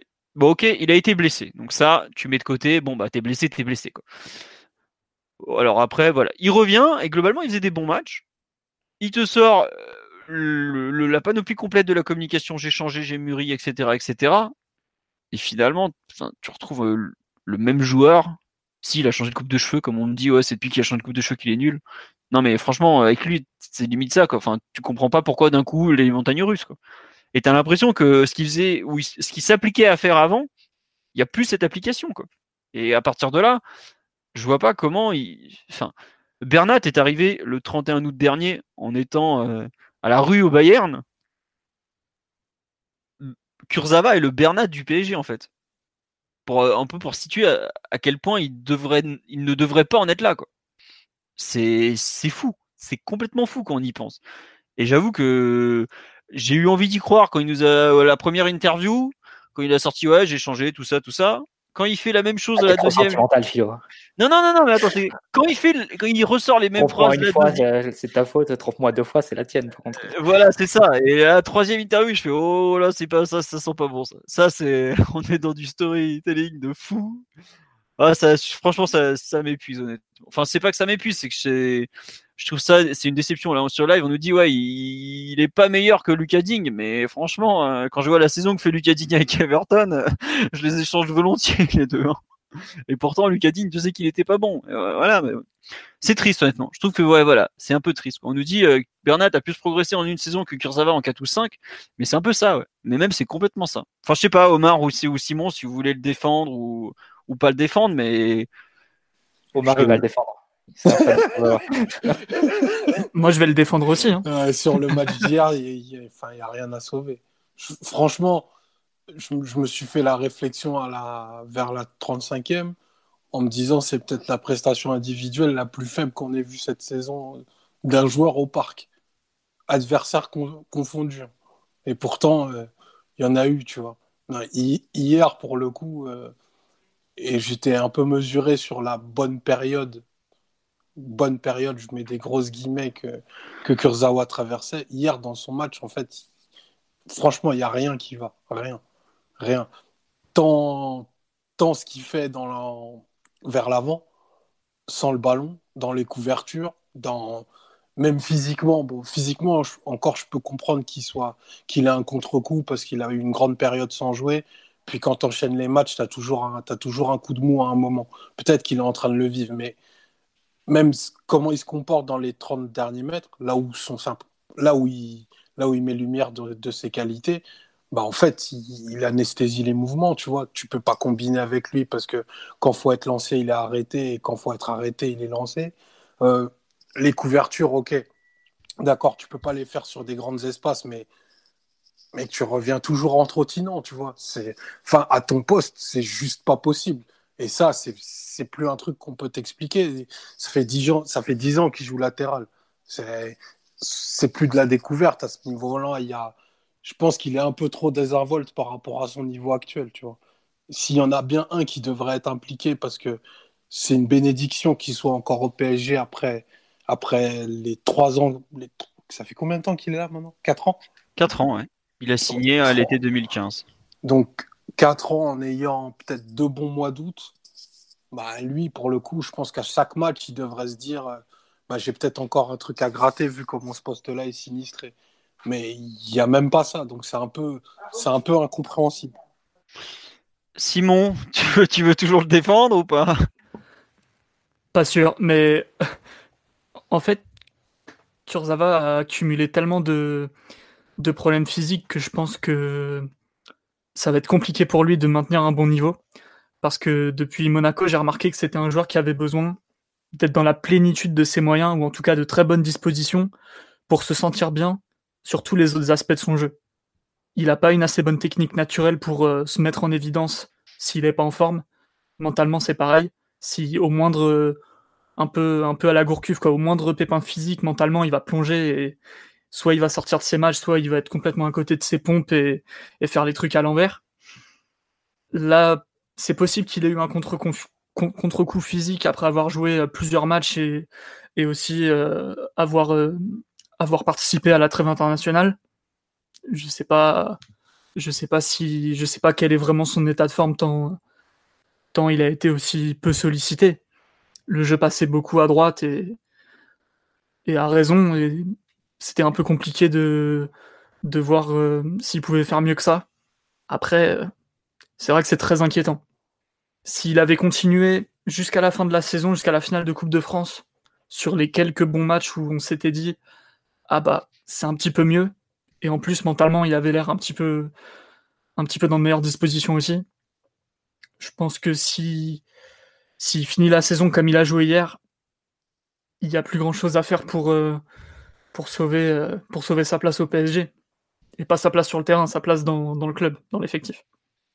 Mmh. Bah après, c'est lui qui, qui, disait ouais, je suis pas sûr d'accepter la prolongation, tout ça, tout ça. Euh, à mon avis, quand il va voir les clubs qui vont venir sur lui cet été, euh, il va peut-être rappeler le club, hein. parce que là, euh, je sais pas. Enfin, c'est frustrant. Honnêtement, le cas Kurzawa, je trouve que le, le, mot qui me revient le plus, c'est frustrant, honnêtement, parce que t'as l'impression que c'est un éternel recommencement jusqu'au moment où il va quitter le PSG, où on se dira. Oh bah il avait du potentiel pour peu qu'il fasse un bon match dans qu'on reçuvra de loin voilà. Puis on se dira en fait, ouais, mais en fait non, il y avait rien à sauver, tu vois. J'ai euh, une impression de, ouais, de, déjà vu de montagne russe euh, qui, est frustrant parce que euh, il, a de quoi mieux faire, mais il n'y arrive pas. Quoi. Bref. Est-ce qu'il y a un autre joueur que vous voulez retenir ou d'autres joueurs sur ce sur ce PSG Strasbourg Je sais pas, Mathieu, tu n'as parlé de personne finalement ou tu veux juste qu'on avance? Tu peux me dire ça. J'ai pas forcément de noms qui me viennent euh, à l'esprit. Je trouve que c'est un match qui est assez marqué par, par, les, par les tendances collectives. Je sais pas si vous en avez d'autres. Après, on peut parler de Choupo-Moting, mais ça n'a pas oh. trop d'intérêt de tirer sur l'ambulance. Mais... Est-ce que, non, tiens, juste, on va en parler deux minutes. Qu'est-ce que vous pensez qu'il a essayé de faire au final? Parce que, enfin, même lui, il, a, il, Lui-même lui-même le sait pas. Enfin, c'est un bug, c'est tout. Je sais pas, j'ai l'impression qu'en fait, ouais, il, réfléchit, mais ses pieds sont en décalage avec son cerveau, et au final, ça donne cette espèce de truc bizarre. Quoi. Mais... Il hésite entre il hésite être en, hors jeu et, et, avoir la peur que le ballon franchisse pas la ligne. Enfin, il doit, être un peu hésitant comme ça. C'est vrai que ça fait un geste un peu. En tout cas, franchement, c'est un geste qu'on a, qu'on a, qu'on n'a pas trop l'habitude de voir. Tu vois, il y a des fois le ballon comme ça tape sur le poteau, le mec tire à côté. Mais là, en fait, c'est avant, avant que ça. Ah, on l'a jamais vu. On n'a jamais vu un truc comme ça. Mais au-delà de ses limites, ça se voit qu'il n'est pas du tout en confiance en plus. Alors qu'il venait de marquer son premier but au parc après avoir totalement euh, traversé la saison. Ah, mais il fait un gros, il fait un gros raté la semaine dernière aussi. Les mystères du cerveau humain sont encore très loin d'être résolus. Et on en a eu la preuve. Je pense que là, à ce stade, c'est mieux que ça se termine assez rapidement pour tout le monde. Hein. Parce que toutes les parties sont en train de beaucoup perdre. Je pense que Choupo-Moting, ça doit pas être agréable de se faire euh, ridiculiser comme ça euh, dans tous les médias. Tourelle, je pense, quand tu es un entraîneur, tu perds quand même pas mal de crédibilité quand les joueurs que tu ramènes, c'est un joueur comme ça. Pour le club, bah, aux, yeux de, aux yeux de tout le monde, tu es, un club qui ramène euh, Choupo-Moting le 31 août, quoi, libre. Mm. Et le pire, c'est que ça illustre on va retenir de Choupo-Moting, on retiendra son passage des gros ratés, sans doute un niveau qui est qui est pas qui pas à la hauteur. Mais en fait, ce qu'il faudrait retenir, c'est à quel point ça illustre la l'absence de, enfin, défaillances d'organisation au sommet du club. Tu te retrouves avec euh, avec qui fait jouer ses réseaux pour pour gratter un joueur le 31 août. Vous savez quel était le joueur que, que suivait vraiment le club euh, et la cellule de recrutement à ce poste-là? C'était Lautaro Martinez. Pendant, ça a été un joueur qui a été suivi pendant des mois par la cellule de recrutement. Euh, en long, en large, avec des, rapports de scout. Bon, évidemment, il n'y a eu aucune tractation d'ouverte. Euh, bon, c'est vrai que c'était un dossier pas facile parce qu'il y avait l'Atletico, il y avait l'Inter qui a Zanetti pour, faire jouer la connexion avec Milito. Mm. Mais euh, enfin, pour donner quand même le niveau de joueur que, que, la cellule de recrutement suivait pour, pour préparer la succession de Cavani, mais par, la, par des dysfonctionnements complètement aberrants au sommet du club, tu te retrouves avec Choupo-Moting euh, le 31 août. Et, visiblement, l'organisation est assez satisfaisante puisqu'on va la reconduire cet été. Mais euh, donc voilà, c'est juste euh, c'est un transfert qui, qui met dans l'embarras beaucoup de. Enfin, les, toutes les parties. Ouais, tu me demandes est-ce qu'il compte rester l'an prochain chez Pomoting? Bah, Il est sous contrat. Après, je suis pas sûr que le PSG veuille le conserver. Je suis pas sûr que lui non plus tienne à rester dans un rôle qui va être il va encore avoir les miettes et tout ça. Donc bon, est-ce que c'est un choix de Tourelle? Bah oui, évidemment, parce que c'est un joueur qu'il connaît depuis Mayence, qu'il a entre guillemets lancé en pro. Donc oui, et, il l'avait justifié euh, dans son utilisation euh, en début de saison. Mais c'est vrai qu'il aurait jamais dû jouer autant et que c'est pas un avant-centre, euh, c'est pas c'est pas un joueur du niveau du PSG tout simplement quoi. Mais bon, c'est voilà, on fait avec tiens, on, nous dit on tient une, attaque de rêve, Choupo-Moting, Mitroglou bah ouais, c'est deux joueurs qui ont eu des bonnes périodes dans leur carrière, mais qui sont clairement sur la phase descendante et qui ne sont pas prêts à, n'étaient pas prêts pour assurer ce qu'on leur demandait, quoi, tout simplement. Donc voilà. Bon, je sais pas, Omar, tu veux défendre le, le choupeau terrible ou, ou même pas? Enfin, qu'est-ce que qu'est-ce que tu veux dire de plus qui n'a pas été dit? Non, non, mais moi je enfin même pour le pour le bug qu'il a eu sur la ligne, ben c'est tellement inexplicable que qu'il n'y a, rien à en redire et moi je enfin je en veux même pas quoi. Je trouve qu'il arrive à faire deux trois choses qui sont intéressantes. Tu vois, il a il a pas zéro qualité mine de rien. Il dépanne avec ce qu'il peut. Enfin c'est voilà, de, de, base, on en a parlé au moment où ça s'est fait. Enfin, si le club fonctionne, roule et que les cellules fonctionnent, bah, enfin, c'est un joueur qui a rien à faire là. Quoi. Il n'a pas, il a pas la dimension de ce qu'on prétend être. Maintenant, je, je, je, sais pas, on a réussi à suivre des joueurs en, en janvier qui sont encore d'un calibre inférieur. Donc, ça se trouve qu'en août, euh, je, on va se dire qu'il faut, faut garder Choupeau. Quoi. Enfin, c'est je, m'attends à tout maintenant. Donc, euh, Mais en fait, ce qui va être cool en août, c'est quand on va voir Acosta présenté au Parc des Princes sur les épaules de Choupo-Moting. Et là, là, on va atteindre le, le rêvon plus grand, tu vois, le rêvon plus grand ultime. Et qu'on pensera qu'il vient pour le challenge orange, mais en fait, non, il aura un vrai, il aura un vrai contrat et tout. Enfin, on, le tourne en, on le tourne en dérision, mais, mais c'est grave, tu vois. Et, et Choupo, limite, il a pas, il n'a pas à être la tête de turc des médias qui vont foutre de sa gueule en disant euh, c'est une pipe et qu'il est nul. Enfin, le sujet, il est même pas là. C'est qui prend la décision de ramener Choupo-Moting. Le problème est, enfin, quand on prétend vouloir gagner la Ligue des Champions, enfin, il y a des joueurs qui doivent même pas avoir le droit de citer à, à ces ambitions-là. Et lui, euh, peut-être que ça va être dur, mais je pense que son entourage le poussera à rester au PSG parce que c'est quand même une occasion en or dans sa carrière que de se retrouver dans un, dans un club où il y a Neymar et où il y a les ambitions qu'on a. Quoi. Hmm. Bah, tiens, sur là, ce qu'on me dit, c'est que le problème de Choupo, c'est que lui aussi pense qu'il n'a pas le niveau. Oui, il y a un peu de ça, oui, clairement. Oui.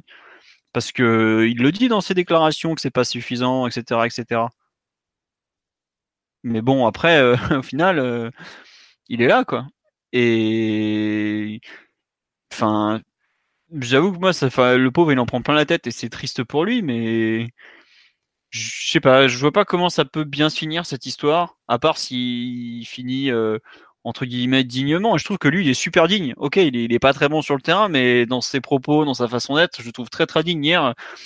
Enfin, le PSG qui, qui envoie personne parler à la presse après la rencontre, je pense pour Canal Plus notamment, c'est lui qui fait l'interview et tout, alors que la, la terre entière vraiment se fout de sa gueule je trouve, je lui trouve un courage euh, admirable, honnêtement. Hors, de, hors des terrains, je lui trouve vraiment un courage euh, et une dignité qui est, qui, est à saluer parce que voilà. Mais après, ouais, euh, comme tu dis, il a rien à faire là, quoi. C'est tout. Et c'est pas méchant avec lui. Hein. C'est, on est quand même allé chercher en D2 anglaise. Moi qui regarde la Ligue des Champions sur les chaînes anglaises, par exemple, quand il est rentré à, contre Liverpool, les mecs qui rigolaient. Fait, mais attendez, Est-ce qu'ils vont faire... Après, je, ne sais plus qui c'était. Je, crois que le mec a dit est-ce qu'ils vont faire rentrer Ressé après, quoi? Pour vous donner une idée de, ce qu'ils pensent de, de Choupo-Moting, ils le mettent au même niveau que Ressé, quoi. Eh ben, ça aurait pu. On en était pas loin. non, non. quoi.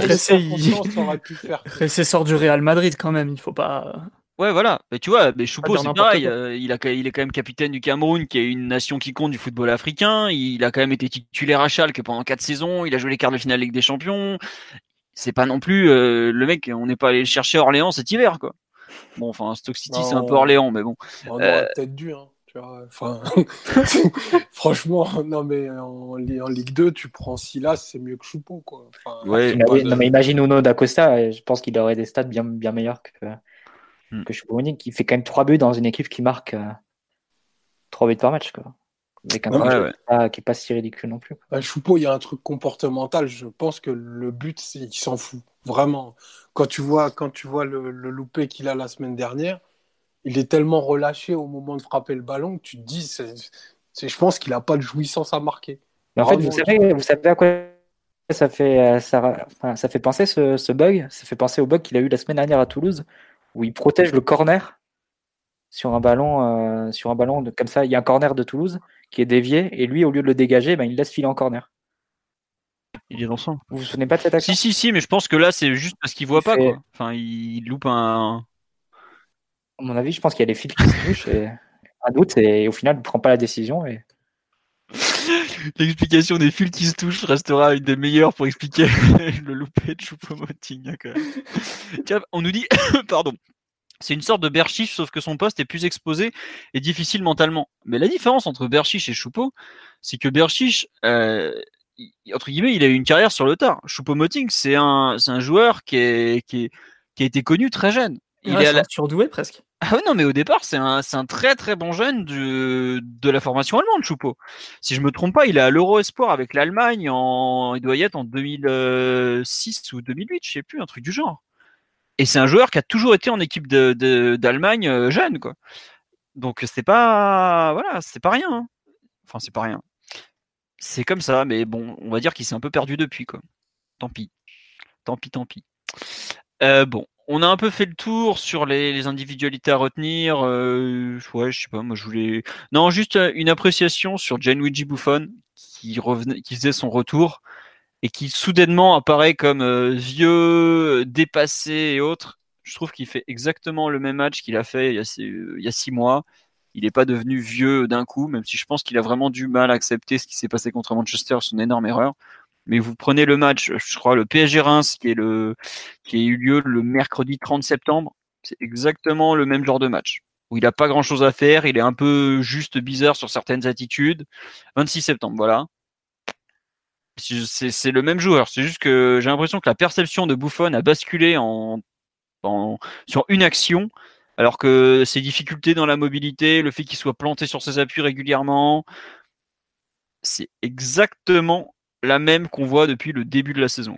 Enfin, pour moi, il n'y a aucune surprise. On a un joueur de 41 ans dans les buts et puis bah ça se voit quoi. Mais par contre, euh, la perception qu'on avait, euh, on voyait que Gianluigi Buffon, euh, la légende, voilà. Bah là, maintenant, on voit le mec qui a pris un but de casquette comme pas permis contre Manchester. Enfin, je sais pas l'avis que vous en avez, mais j'ai l'impression que la vision qu'il y a de ce joueur a basculé, mais complètement en une erreur. Après, c'est peut-être moi qui, me trompe complètement et vous le trouvez euh, changé, voire abattu depuis ce match contre Manchester. Je sais pas ce que. Omar, qui, était au stade par exemple, ou Simon, ou Mathieu, comme vous voulez, euh, si bah, quelqu'un a un avis là-dessus. enfin, je ne sais pas euh, si c'est pas grossi par, par les réseaux sociaux et tout, mais enfin, faut pas s'attendre à avoir un gardien, un gardien hyper interventionniste qui joue haut. Enfin, Hier, il, fait un match où euh, ouais, il y a peut-être peut une, une, intervention où il laisse passer un centre que ça peut paraître un peu, un peu bizarre, mais il y a, enfin, moi, j'ai n'ai rien trouvé de choquant. Et, et s'il y en a un qui peut se remettre de, de ce qui s'est passé contre Manchester, c'est bien lui, parce que des trucs bizarres en Ligue des Champions, il en a vécu quelques-uns. Hein. Euh, il n'y a, pas plus tard qu'il y a un an, et ça ne l'a pas empêché de, de se remettre en condition de se dire bah, qu'il voudrait la gagner avant la fin de sa carrière. Donc, je, l'erreur sur la frappe de Rashford ben, restera un temps marquant de, ce qu'il fait au PSG. Après, la suite à donner de, sa carrière, parce qu'en fait, le, débat, le débat il, tourne rapidement vers ça, sur est-ce que c'est viable de prolonger Buffon ou non. Euh, aujourd'hui, est-ce que avec tous les chantiers qu'on a, et là je, reprends, je reprends un propos que Mathieu a souvent tenu, est-ce que regarder vers le gardien, c'est la chose prioritaire aujourd'hui?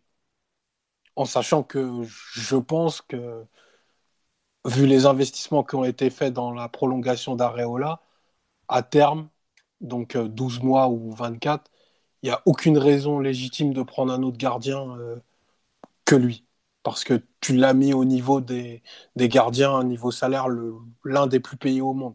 Donc pourquoi tu irais péter la clause d'Oblak ou, ou de je ne sais pas qui d'autre Je te suis pas trop sur ce dernier point, Omar, parce que Areola a quand même eu deux opportunités.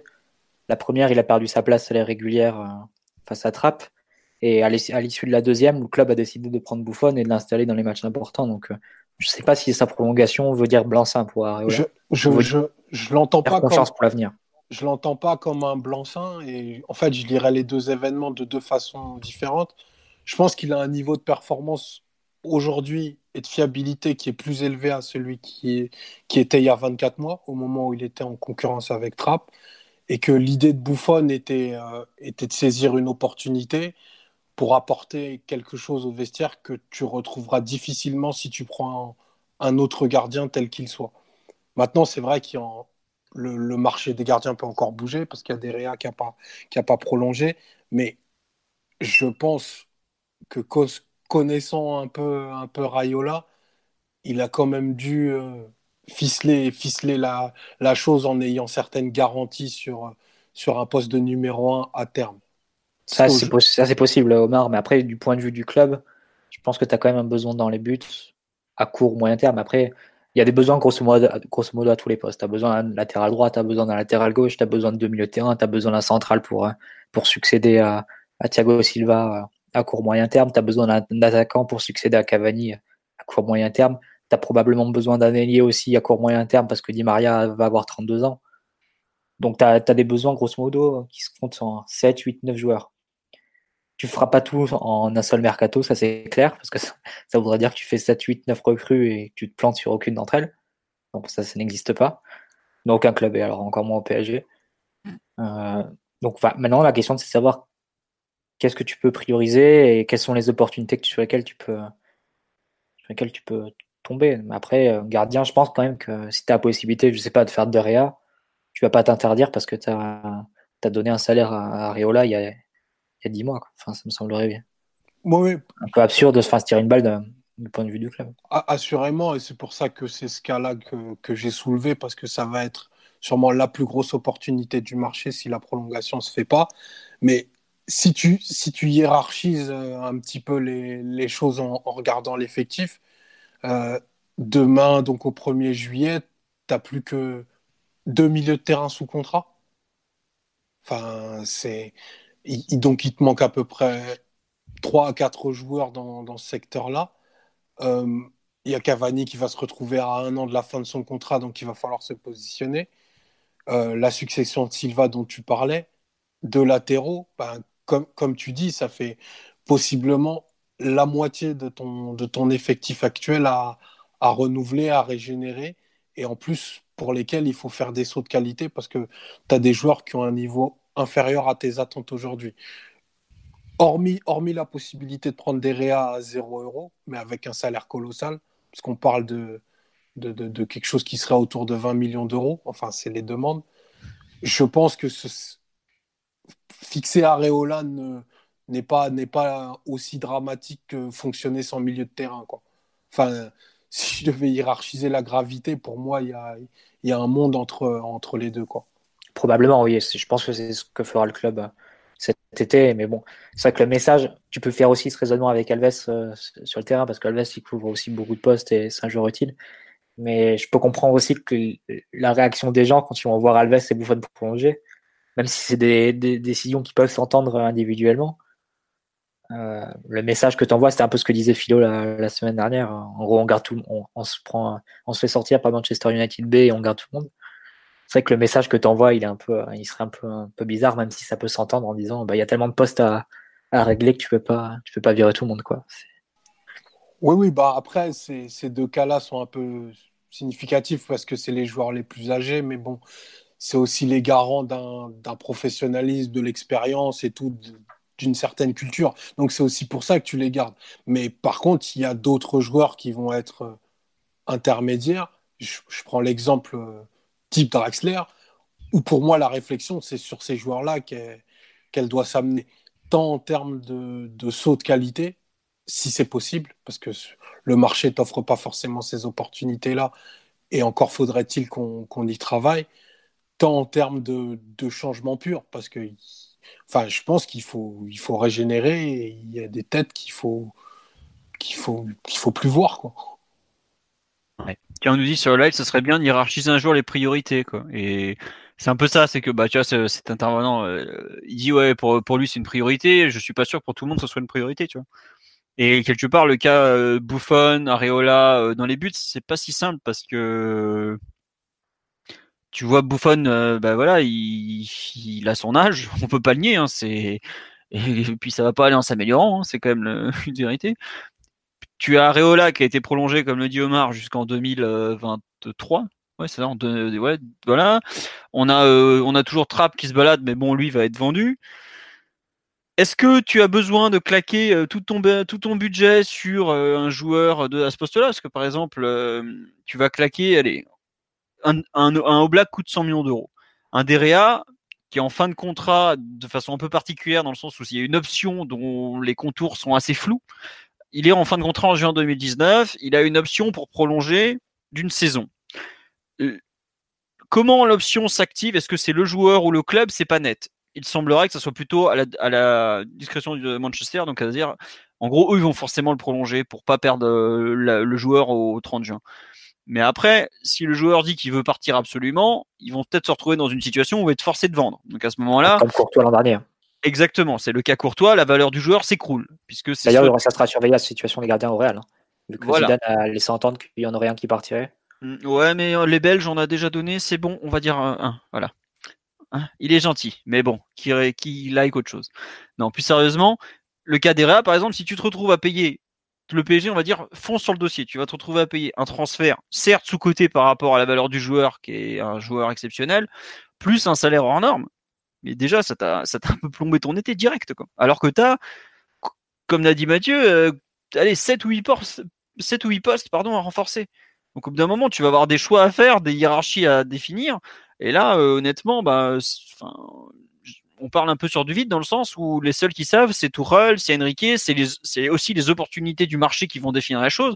Si demain il y a un club qui arrive qui nous fait ouais, euh, bon bah, nous on vous prend Areola, bah, évidemment que le PSG, s'il peut récupérer des Réa, ok, ça va lui coûter plus cher d'acheter des Réa en salaire et en transfert que ce qu'il va récupérer avec Areola, mais c'est meilleur des Réa. Bon, moi je suis pas sûr que ce soit le gardien le plus le plus approprié pour le PSG dans le sens où c'est un gardien qui a des fois du mal à faire l'arrêt qu'il faut alors que quand il est chaud c'est littéralement un mur absolu quoi.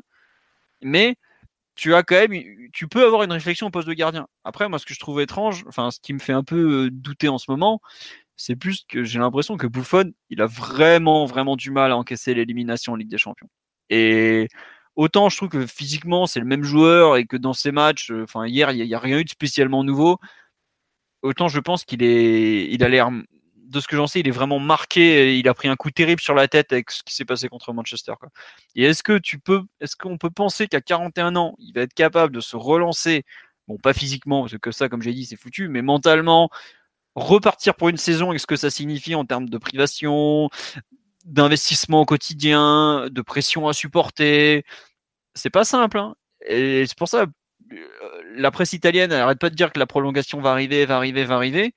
Moi, honnêtement, plus ça dure, plus j'en doute. Autant celle de Tourelle, je sais, c'est bon, elle est signée, c'est officialisé, tout ça. Autant celle de, de Buffon. Bah, son porte-parole, c'est pas encore euh, exprimé. C'est Alciato de Sky. Hein, voilà, Alessandro Alciato de la Sky. Il a rien dit, lui. Non, quoique si, c'est lui qui avait dit avant PSG Manchester. C'est pas Gazzetta qui a. Non, non, non, depuis, depuis, les Manchester, il a rien dit, je crois. Voilà, depuis Manchester, silence radio. Mais euh, voilà, où il en est, en fait, c'est un peu la question que je me pose, tu vois. Et c'est un peu aujourd'hui, je trouve qu'il y a du flou autour de son cas, alors qu'il n'y en avait pas. Euh, il y a encore, euh, comment dirais-je, bah, un mois, quoi, avant le drame, quoi. Donc, euh, je sais pas, je trouve qu'il y a. C'est un peu bizarre. On nous dit même Navas, mais Navas, quand Zidane est revenu, c'était évident qu'il allait retrouver sa, sa place de titulaire. Mais oui, il y, y, a des bons gardiens qui vont être sur le marché, quoi. Mais bon, on nous dit, tiens, Bullfon communiquement avec ses partenaires, mentalement, il traverse peut-être une crise de légitimité. Bah, je, je sais pas, mais oui, ça ressemble un petit peu, en tout cas. Enfin, après, c'est que mon ressenti à, cet instant. Ça se peut, vous aurez demain l'annonce sur pg.fr, euh, Gianluigi Buffon, la légende, prolonge de deux ans. Donc, bon, on sait jamais avec le club. Mais en tout cas, ouais, juste sur le match de, de hier, je trouve que la, façon dont sa rencontre a été perçue était, injuste par rapport à ce qu'il est réellement. Voilà, c'était tout. Je vous propose d'avancer jusqu'aux fameuses questions-réponses parce que mes amis, on a de quoi faire. Euh, nos internautes étaient très très très euh, déchaînés. Alors bon, réponse à François qui demande une version mobile ou une application. Il y a une version mobile qui va peut-être sortir très prochainement. Application, c'est plus compliqué, mais version mobile, il y a des choses qui sont en cours en tout cas. Alors, on nous demande un point sur la date de retour des joueurs offensifs. Alors, Di Maria, ça fait bientôt 10 jours qu'il s'entraîne presque avec l'équipe première, donc normalement, ça devrait être bon. Diaby, ça avait pas l'air d'être un gros truc. Cavani, je pense qu'on peut l'espérer pour le week-end prochain, même si effectivement c'est pas pas gagné. Et Neymar, faut l'espérer au mieux pour le PSG Monaco. Et quand je dis au mieux, c'est vraiment dans le meilleur du meilleur du meilleur des cas. On nous dit de régler les micros. Euh, alors ensuite, il y a beaucoup de questions sur le recrutement. Euh, bon, ça on va là. Tiens, voilà. Bah, justement, il y a une question sur la prolongation, pour ou contre la prolongation de Dani Alves et Gianluigi Buffon. Euh, bah, Buffon, est-ce que allez-y, puis on va parler d'Alves. On n'a pas vraiment le choix. Hein. Vas-y. Donc pour toi, c'est oui, quoi, en gros. Ouais, ce sera oui parce que hmm, le secteur prioritaire, c'est pas la cage. Ça pourrait l'être, mais l'effectif est vraiment trop décimé pour que ça le devienne à court terme, à mon avis. Donc on va rester sur euh, Areola sans doute numéro 1 et Buffon en backup. Euh, après, on verra la concurrence qui y aura entre les deux, mais pour moi, c'est déjà fait. Ça me paraît acté que, que Areola n'aura pas de numéro 1 devant lui et que Buffon va prolonger. Après, Alves, c'est encore un autre souci, c'est que c'est un joueur, mine de rien, d'une certaine qualité toujours son match, euh, ces deux matchs, même face à Manchester, il est loin d'être parmi les plus ridicules. Très très loin. Il y a, eu un peu de réécriture de l'histoire euh, sur ça, mais quand on prend sa performance à double performance, c'est encore assez solide. Donc euh, c'est un joueur utile sur le terrain. Et c'est un joueur qui remplit tellement de postes que si Alves part, c'est un, deux ou trois joueurs qu'il faut pour le remplacer. Tant sur la qualité que sur la quantité.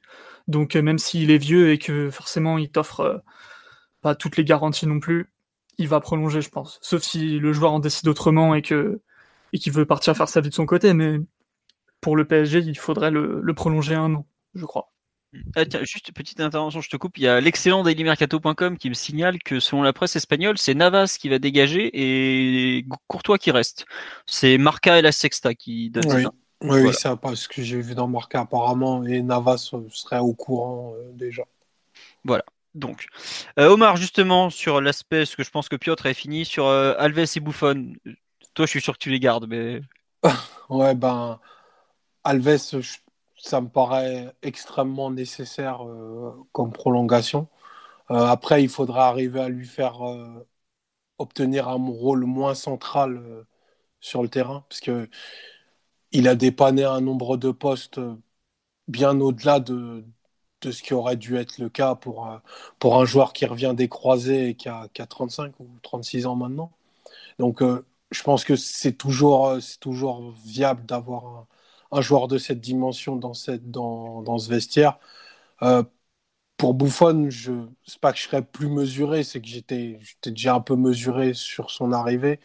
Mais maintenant qu'il est là, ben, autant le garder. si la logique, c'est d'accompagner Areola vers un poste de, de numéro 1 à l'horizon 2020-2021, je trouve que ça fait du sens d'avoir, euh, toujours Buffon comme, euh, comme mentor, mais euh, il va falloir régler de, de, façon claire et nette la, la hiérarchie et pas qu'on, avance dans une espèce de, de zone grise où, où, à deux jours du match le, le plus important de la saison, on, on se demandait qui allait garder la cage, par exemple. Ouais, euh, Mathieu, est-ce que tu veux compléter ou pas? Bah, Pour être assez bref, pour moi, ils font pas partie des joueurs dont le maintien est non négociable. Ils peuvent partir, mais le problème, c'est ce qu'on a dit tout à l'heure, c'est quels sont les postes euh, que tu priorises et quelles sont les opportunités que tu peux avoir. Dans ces cas-là, les garder ferait sens si tu, décides d'investir sur d'autres postes. Moi, je voudrais juste rajouter un truc. Euh, Bouffon, je suis un peu comme vous, je suis tangent, je sais pas trop si euh, l'avantage qu'il y a, c'est quand même que la collaboration avec Areola se passe très bien, donc ça c'est un point positif. Et que au pire, si même s'il y a une blessure, euh, bah ça, ça, reste quand même un joueur de très bonne qualité. Après, est-ce qu'il faudrait pas inverser les deux numéros 1, enfin les deux numéros, savoir Areola en 1, Buffon en 2, peut-être, je sais pas. En revanche, sur Alves, je suis complètement pour une prolongation pour euh, trois raisons. La première, c'est que bah on a une équipe jeune, globalement, très jeune, qui manque d'expérience et malgré tout, ça compte. Euh, on parle beaucoup du match retour contre Manchester, moi j'oublie pas l'aller, j'oublie pas l'entrée en jeu contre Liverpool, d'autres entrées en jeu et tout ça, et notamment quand je parle d'entrée en jeu, c'est un point clé à savoir que c'est un des rares joueurs de l'effectif qui sait rentrer dans les rencontres, qui a pas besoin. Enfin hier on a vu Draxler rentrer en jeu et, Mbappé. Mbappé, bon bah voilà, euh, on parle d'un joueur d'une autre classe, donc c'est évident pour lui. Draxler, il rentre en jeu, il est nul 9 fois sur 10. Alves, quand il rentre en jeu, c'est très rare qu'il se loupe honnêtement. Et ça, faut le signaler contre Nantes. Il rentre en jeu, il revient de deux semaines d'absence. Bah, bim, il est direct là. Quoi. Contre Liverpool, l'entrée qu'il fait, elle est énorme. Et savoir rentrer dans une rencontre, surtout de très haut niveau, c'est franchement quelque chose de compliqué. Lui, il y arrive parfaitement. Après, je rejoins Omar. Faut peut-être redéfinir le périmètre euh, qu'on lui confie parce que j'avoue que partir avec euh, Alves en titulaire, c'est pas non plus un truc qui me rassure particulièrement. Mais par rapport à ça, il est quand même capable de jouer plusieurs postes.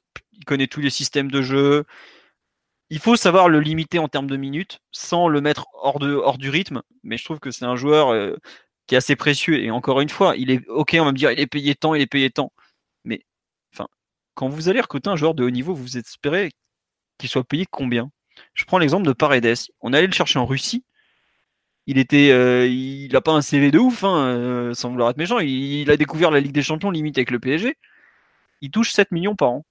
Vous croyez qu'un mec qu'on va aller chercher pour remplacer Dani Alves, capable de jouer plusieurs postes, donc d'un certain niveau, tout ça, Enfin, il va pas toucher les cacahuètes. En plus, il va falloir payer son transfert. Vu le nombre de postes qu'on a à renforcer, mais pour moi, euh, c'est une évidence qu'il faut le prolonger.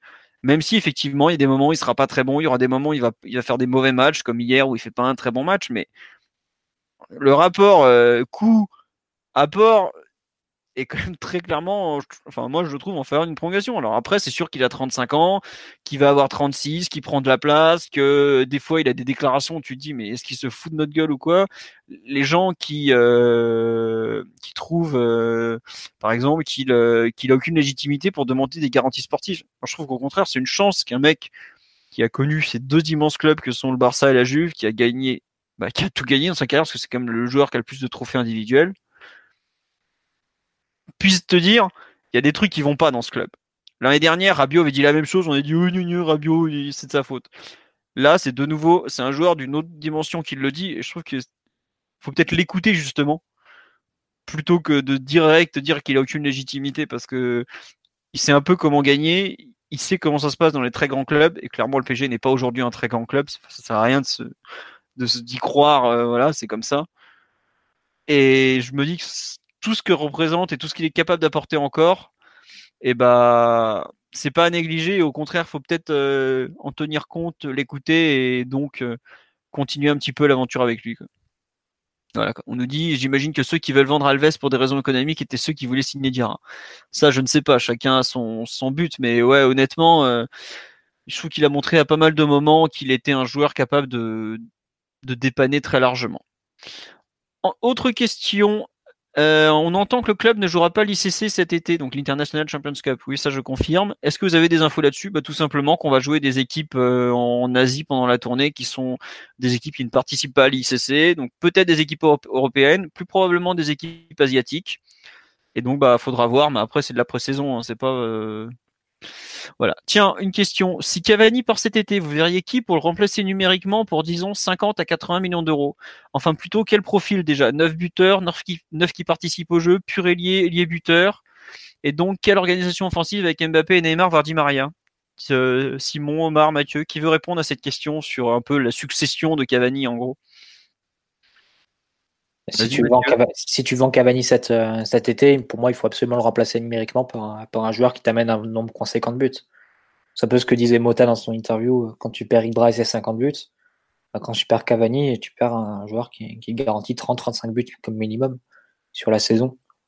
Donc euh, pour moi, déjà, ça, c'est la première chose à remplacer. Après, si en bonus, tu un joueur qui, qui peut s'intégrer encore mieux dans le jeu, etc., bah, tant mieux. Mais euh, ça vient déjà après. Mais après, pour moi, enfin, ce que je préférais, ce serait de, de garder Cavani et de prendre son remplaçant, euh, de prendre en remplaçant un joueur qui, euh, qui serait capable de, un joueur plus jeune évidemment, qui serait capable de, de suivre ses pas et de, de, prendre sa succession petit à petit. Faire ce qu'on n'a jamais fait euh, ni avec Thiago Motta ni avec Maxwell, c'est en gros préparer la succession de façon normale avec un, un remplaçant que tu amènes progressivement au niveau sur un ou deux ans. Mais après, est-ce que c'est possible? Est-ce que, est -ce que Cavani voudra partir? Par exemple, je sais, sais pas, mais si on parle l'an prochain en faisant Jovic plus Choupo-Moting à la place de Cavani Choupo-Moting cette saison, est-ce que tu as, est que as vraiment passé un cap ou pas? Pour, moi, passer un cap, ce serait d'avoir Cavani plus Jovic, par exemple. Après, est-ce que c'est possible? Est-ce que c'est est-ce que c'est jouable financièrement? Ça, j'en sais rien. en gros, pour compléter ce que tu dis, moi je trouve qu'il y a un truc qui est vraiment important, c'est de pas s'affaiblir sportivement. Et quand tu perds Cavani, tu perds quand même un attaquant du, en termes d'avancement du top 10 mondial. C'est-à-dire que c'est quand même un risque que tu prends. C'est comme quand tu fais partir Ibra, tu prends un risque quelque part. On a déjà vu qu'au PSG, la prise de risque, bon, comment dire? Je préfère, je préfère garder ce qu'on a plutôt que de tenter des recrutements, en résumé. Mais je suis d'accord avec Mathieu que la, succession de Cavani va, va être un, sujet forcément qui va vite arriver parce que même si je pense que cette saison il est trop blessé, c'est aussi lié au fait qu'il a beaucoup joué avec la Coupe du Monde, il a, il a eu une préparation un peu particulière, mais il y a quand même un souci à, moyen terme. Enfin, c'est une vraie interrogation à moyen terme parce que Mbappé seul en neuf, il est capable de faire des choses, mais aujourd'hui c'est pas forcément là où il est le, le meilleur, je trouve pour, pour résumer ma pensée, c'est un, c'est un excellent neuf et c'est un second attaquant d'envergure euh, historique. Et puis tu partirais pas sur un duo Mbappé Choupo-Moting l'an prochain. Quoi. Voilà, et puis oui, il te manque un avançant, clairement. Alors après, est-ce que euh, moi je, je, pense que enfin j'investirais ce que je pourrais, savoir autour de 20-30 millions d'euros sur un bon, très bon neuf en devenir. Là, tout à l'heure, Mathieu, tu avais parlé de Lotaro Martinez, c'est ce qu'il avait coûté, c'est ce que Moussa Dembélé a C'est beaucoup, beaucoup, plus cher. Oui, évidemment, mais tu vois, c'est ce profil-là. En gros, un joueur qui, à l'horizon, euh, allez, 2-3 euh, ans, deviendra un neuf un peu de, dit de référence en, en Europe, quoi. Mais bon, il faut quand même euh, trouver déjà le joueur que, que tu peux prendre. Et est-ce que tu es capable d'assumer aussi en parallèle le poids financier, quoi, tout simplement? Mais par exemple, euh, virer, euh, virer Cavani, récupérer, on va récupérer quoi 40 millions d'euros pour balancer ensuite 100 euh, millions d'euros sur Icardi, qui a un profil qu'on peut dire plus ou moins similaire. Et qui a un nid en merde aussi. et qui a un nid, un... voilà, ça me, ça me dépasse un peu. Et alors par contre, pareil, autre truc, espérer remplacer Cavani par un Jovic ou un Nicolas Pepe. Ça, pour moi, ça fait partie des scénarios catastrophes parce que je nie pas leur talent mais inscrire une fois dans sa carrière 15 buts ou 20 buts et inscrire 10 saisons d'affilée 30 à 50 buts, c'est pas la même chose. C'est pas du tout la même chose. Et passer de Francfort à Paris ou de euh, comment ça s'appelle de Lille à Paris, c'est pas c'est pas pareil. Enfin, c'est vraiment euh, un marqueur de but, ça se joue sur plusieurs saisons. Exactement, un marqueur de but, ça sera toujours un marqueur de but. C'est pas c'est un truc très très compliqué quoi. Mais bon.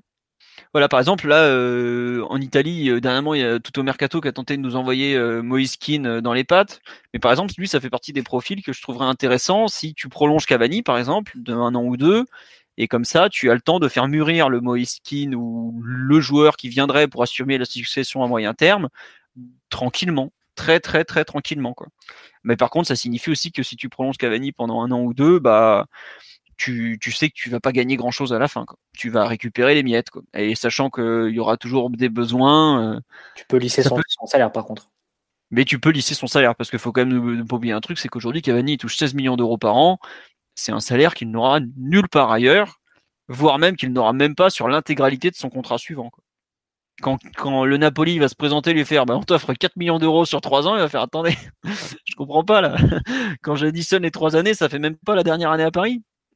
C'est ça la réalité du, du, aussi, c'est qu'il a un salaire qui est. Euh, ben, il a un salaire du PSG, quoi, tout simplement. Euh, Omar ou Simon, sur euh, un peu ce, futur neuf, qu'est-ce que vous en pensez? J'ai un peu de mal à nous voir comme un incubateur d'un futur neuf, vu, les qualités de recrutement qu'on a démontrées ces, ces dernières années. Donc, ça, c'est un peu de la redite, mais c'est aussi le constat. C'est le prochain, euh, le prochain cas le, le plus compliqué qu'on va avoir à gérer avec la, la, la, la succession de Silva, j'entends, parce que quand tu as des joueurs qui ont été aussi dominants sur une, sur une aussi longue période, qui t'ont garanti un niveau de performance euh, très élevé, ben, tu t'y habitues et, et, la, et la perte est souvent plus, plus violente que, que les critiques qu'on peut émettre au moment où ils sont là. Donc, euh, succéder à, Cavani, vu le vu l'état de fonctionnement du club euh, actuel, ça me paraît quasi impossible, hors gros coup de chance en fait. C'est euh, soit la, la, révélation, et, enfin pas la révélation, c'est l'avènement total de, Mbappé dans un, dans un espèce de, de double poste parce que bah, il pourrait te garantir le volume de buts similaire mais ça, ça impliquerait qu'il faut totalement retravailler l'animation de l'équipe parce que tu peux pas lui demander tout à fait les mêmes choses. Donc il y a une idée de leadership derrière. Soit euh, la bonne pioche d'un transfert un peu douteux et que tu t'assures la quinzaine de buts et tu répartis le reste pour, pour arriver à ce niveau de scoring. Mais en, l'état, se dire qu'on vendrait Cavani cet été pour, pour le, montant que tu disais, donc autour de, de 40 millions d'euros, et arriver à le, remplacer correctement quand on n'a pas réussi à succéder à Mota, pas réussi à succéder à Maxwell, pas réussi à succéder à, à Ibra, enfin, c'est du fantasme ou du délire. Non, mais ouais, enfin, le problème du remplacement au, au PSG est très très compliqué. Et malheureusement, enfin, ça fait quand même un certain. Comme l'a dit Mota en interview, euh, c'est pas normal qu'on n'ait pas trouvé de remplaçant. Et c'est pas comme si les non, les responsables du non remplaçant non remplacement de Mota étaient pas encore au club, quoi. Donc ça fait un peu peur à ce niveau-là, quoi. Je sais pas Simon, peut-être que tu as tu as une vision euh, plus optimiste. Euh, tu nous as trouvé une pépite en en Russie, en Russie chez les U17 du, du locomotive ou je ne sais quoi. C'est un sujet compliqué. Du coup, je mange des noix de cajou. plus sérieusement. 75-11 et ses chips. Plus, plus sérieusement, ça me paraît difficile d'imaginer le départ de Cavani en le remplaçant par un joueur d'une certaine envergure qui soit te garantirait une anonymation offensive euh, totale à la Firmino ou à la Griezmann, ou bien un volume de but à la Cavani, c'est-à-dire un but tous les trois tirs. Parce que c'est ça Cavani aujourd'hui. Tous les trois tirs, il marque un but. Et ça participe aussi de la qualité du PSG. Quand tu marques autant de buts, bah tu finis euh, souvent par prendre l'avantage au score. Je pense que vous n'apprenez rien. Mais oui, bien sûr, l'état de la cellule de recrutement de la direction sportive te laisse forcément des doutes. Est-ce que tu peux euh, vendre Cavani 45 euh, millions cet été et recruter un top joueur? Parce que clairement, à ce poste-là, au PSG, pour être titulaire, il faut être un, top joueur ou s'en approcher de très près.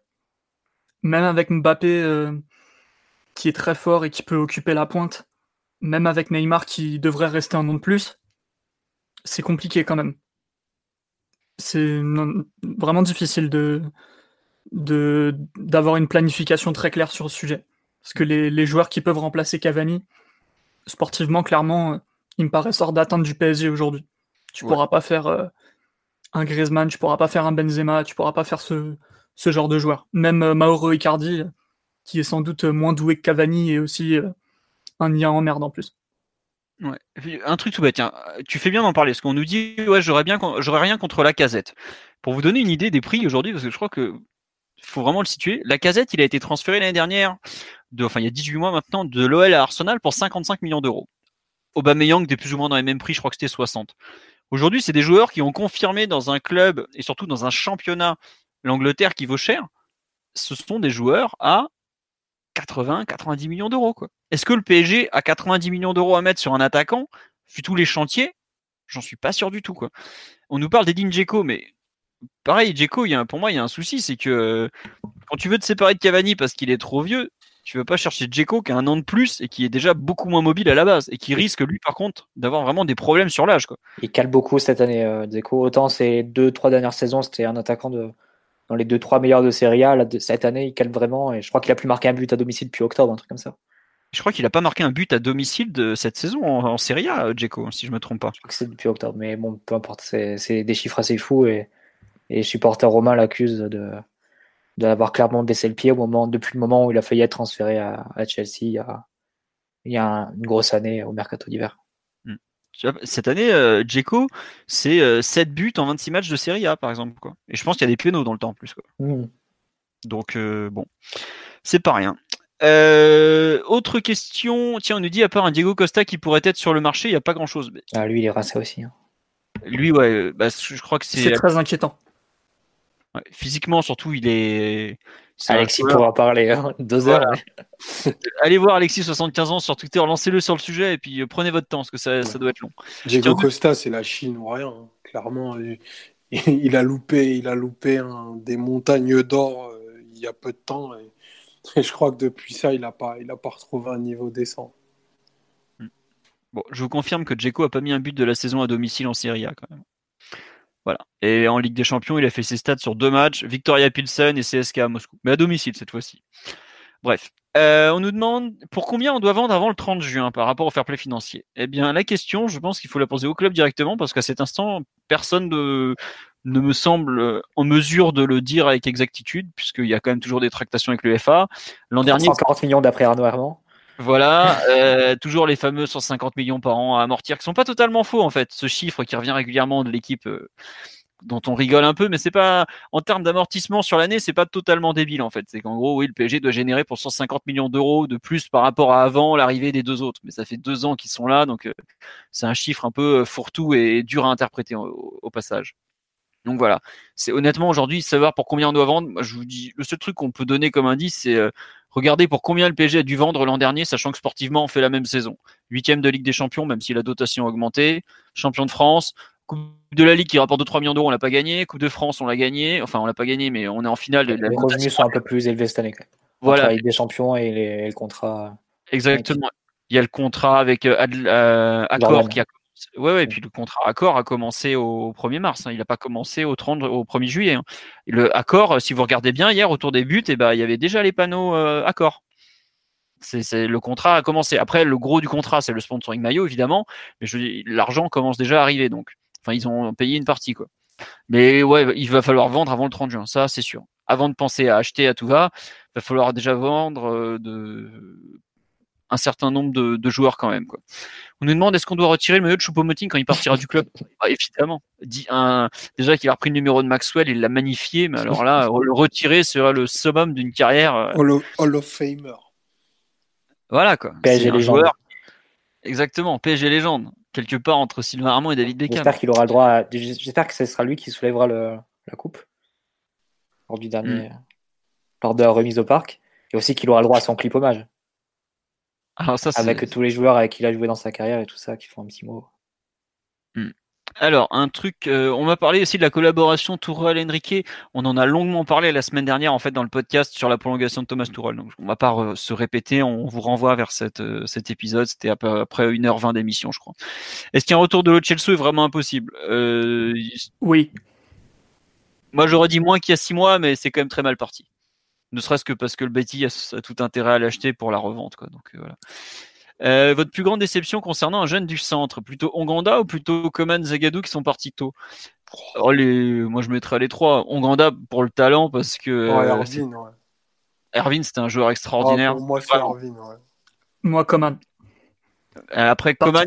Parce que c'est un joueur qui, s'il était resté, s'il avait performé, comme on a pu le voir par la suite, il aurait rempli un sacré vide dans l'effectif et dans le 4-3-3 euh, de Laurent Blanc. Coman et Rabiot, c'est dur de apprendre autre chose, hein, je trouve. J'ai pas Mais Rabiot, c'est pas un regret, il a joué 200 euh, matchs. Ouais, mais bon, c'est des joueurs qu'au final qui n'ont pas fait la carrière hein, qu'ils auraient dû faire. Quand tu formes des joueurs comme ça, tu, penses que tu peux les retenir toute leur carrière. Au final, ils auront eu un apport. Bah, Coman inexistant à Paris et, et Rabiot en dessous de, en dessous de ce qu'il était, euh, de ce qui lui était promis. Donc c'est des, c'est un peu embêtant. Bon, après, il y a mille explications et mille, euh, ouais, mille raisons à, ces développements-là, et c'est pas forcément les mêmes d'un cas à l'autre, mais, hmm. c'est embêtant que les deux plus gros talents que tu formes en 15 ans, euh, que tu ne sois pas capable de les retenir au-delà de 19 et 23 ans. Tout à fait. Puis comment à l'époque euh, on hésitait entre Cavani et Lucas pour jouer ailier, ils nous auraient rendu de fiers services, je pense. Surtout qu'il peut jouer des deux côtés. Enfin, non, clairement, c'était une grosse perte, c'est une grosse déception parce que contrairement à d'autres, enfin, on parle de, de Honganda, par exemple, qui n'a pas su passer le cap psychologique du haut niveau avec les exigences. Coman était formaté et complètement apte à, à répondre, quoi. Enfin, le mec, il, a, il est allé à la Juve, il est arrivé en étant le sixième choix de l'attaque, il, a, il, rentre en finale Ligue des Champions dix mois plus tard. Il est transféré au Bayern, il joue. Enfin, même s'il est très fragile physiquement, mais il faut voir les coups qu'il prend ça reste un joueur qui a largement sa place dans le PSG de QSI. Hein. Enfin, quand tu as ta place au Bayern ou dans le groupe euh, de la France à l'Euro à 20 ans, bon voilà, on a quand même fait jouer des Pocho et des Choupo-Moting, hein, faut quand même pas l'oublier. Et Zagadou, énorme, euh, regret sur Zagadou parce que quand je vois combien on a payé un joueur comme Kerrer, que j'apprécie beaucoup, euh, que je considère comme une bonne recrue malgré tout, et que je pense un joueur qui vaudra largement les 37 millions dépensés. Je... Zagadou, 19 ans, titulaire euh, dans une équipe qui a quand même été euh, première de Bundesliga pendant des mois. Alors effectivement, ce week-end, il est vraiment pas bon sur la pousse du Bayern, mais dans une équipe qui est en crise sportive depuis des semaines, voire des mois, je dirais même je considère qu'à 19 ans, voilà quoi ses concurrents, enfin les, les, les, joueurs de son âge en défense centrale, en général, c'est des Bouba Camara ou des Jules Koundé quoi, qui peinent à être performants à Bordeaux ou à Marseille. Quoi. Lui, il a été titulaire à Dortmund. Je crois que ça en dit beaucoup quant au potentiel du joueur, même s'il doit faire mieux et même s'il fait des erreurs. Euh, voilà. Mais globalement, euh, gros regret de l'avoir vu partir parce que c'était c'est un très très très très très bon défenseur en devenir. Bien meilleur que ce qu'il peut montrer. Et franchement, n'oubliez pas son âge. Quoi. Il a 19 ans. Et ce qu'il fait à 19 ans, honnêtement, c'est c'est fort. Quoi. Il y en a qui ont 25 ans, qui sont encore sur le banc de la Juve à attendre que Chiellini veuille, veuille leur laisser la place. Quoi. Mais bon, je vais pas donner de nom, parce qu'on va dire que je m'acharne. Euh, tiens, une question sur les deux latéraux italiens qui ont été euh, annoncés ce week-end, Biraghi, donc de la Fio, et oh, comment c'est Puccini ou Piccini, je sais jamais son nom. Piccini, bah tiens Mathieu, ça doit être toi, de Valence donc. Bah, je vais rapidement doucher les espoirs, c'est les deux plus mauvais joueurs de la sélection et du vent titulaire. Euh, je pense je pense que c'est d'ailleurs c'est des joueurs qui seront pas titulaires très longtemps. Euh, à gauche, Pinazzola va rapidement prendre la place de Biraghi, je pense. Biraghi, c'est un joueur euh, complètement standard, euh, un joueur qui vaut 5, 6 sur 10 à chaque match, quoi, qui fait pas de, de grosses, de grosses bourdes, mais qui a ses moyens partout. Piccini, juste pour compléter, c'est marrant, c'est que je suis allé voir les notes de Fiorentina Frozinone qui avait lieu hier, donc la Fio a perdu 1-0, et effectivement, il a eu 5,5 dans tous les canards que j'ai regardés. Quoi. C'est ça, c'est un joueur comme ça. C'est pour moi, c'est en dessous de, Manuel Pasquale, qui a été longtemps le latéral de la FIO. C'est en dessous de, Marcos Alonso, évidemment, bon, qui n'est pas non plus la référence du poste, mais qui a quand même une belle carrière. Et Piccini, je le connais, je le connais moins. Je lis des, des, comptes rendus catastrophiques, et catastrophiques sur, sur ce qu'il a pu faire au Betis ou à Valence. Euh, avec la sélection italienne, il a joué un match lors de la dernière trêve. C'est un profil beaucoup plus offensif, a priori. Euh, honnêtement, je, ne pense pas qu'il sera à l'euro. Le titulaire du poste, c'est Florenzi. Et il se battra à la rigueur pour être le, second avec Deschilio, avec Darmian et surtout avec Gianluca Mancini, qui, était son concurrent lors de la dernière trêve, qui, qui à l'Atalanta.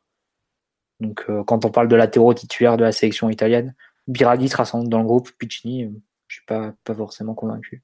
Pour compléter, moi je sais que des échos, il jouait au Sporting avant, il n'était pas spécialement apprécié. C'est effectivement un joueur offensif, c'est plus un, toute proportion gardée, c'est plus un Meunier bis qu'un Kerrer bis. C'est pas un, central qu'on fait jouer sur le côté, c'est clairement un joueur offensif. Il a bien progressé à Valence visiblement, mais euh, c'est euh, François Miguel Boudet sur Twitter qui disait tout à l'heure qu'il suit Valence au quotidien, qui disait ouais franchement, euh, c'est pas, enfin bon, il sera pas très, il sera pas dur à remplacer côté Valence. Quoi. Donc honnêtement, je comprends pas trop c'est, c'est comment dirais-je, c'est, ces pistes à cet instant. Bah, on va dire qu'il faut mieux garder Meunier quoi. C'est à ce moment-là. ah non non je pense honnêtement que les deux mecs, euh, ils sont, euh, ils sont moins bons que que ce qu'on a ou pas loin quoi.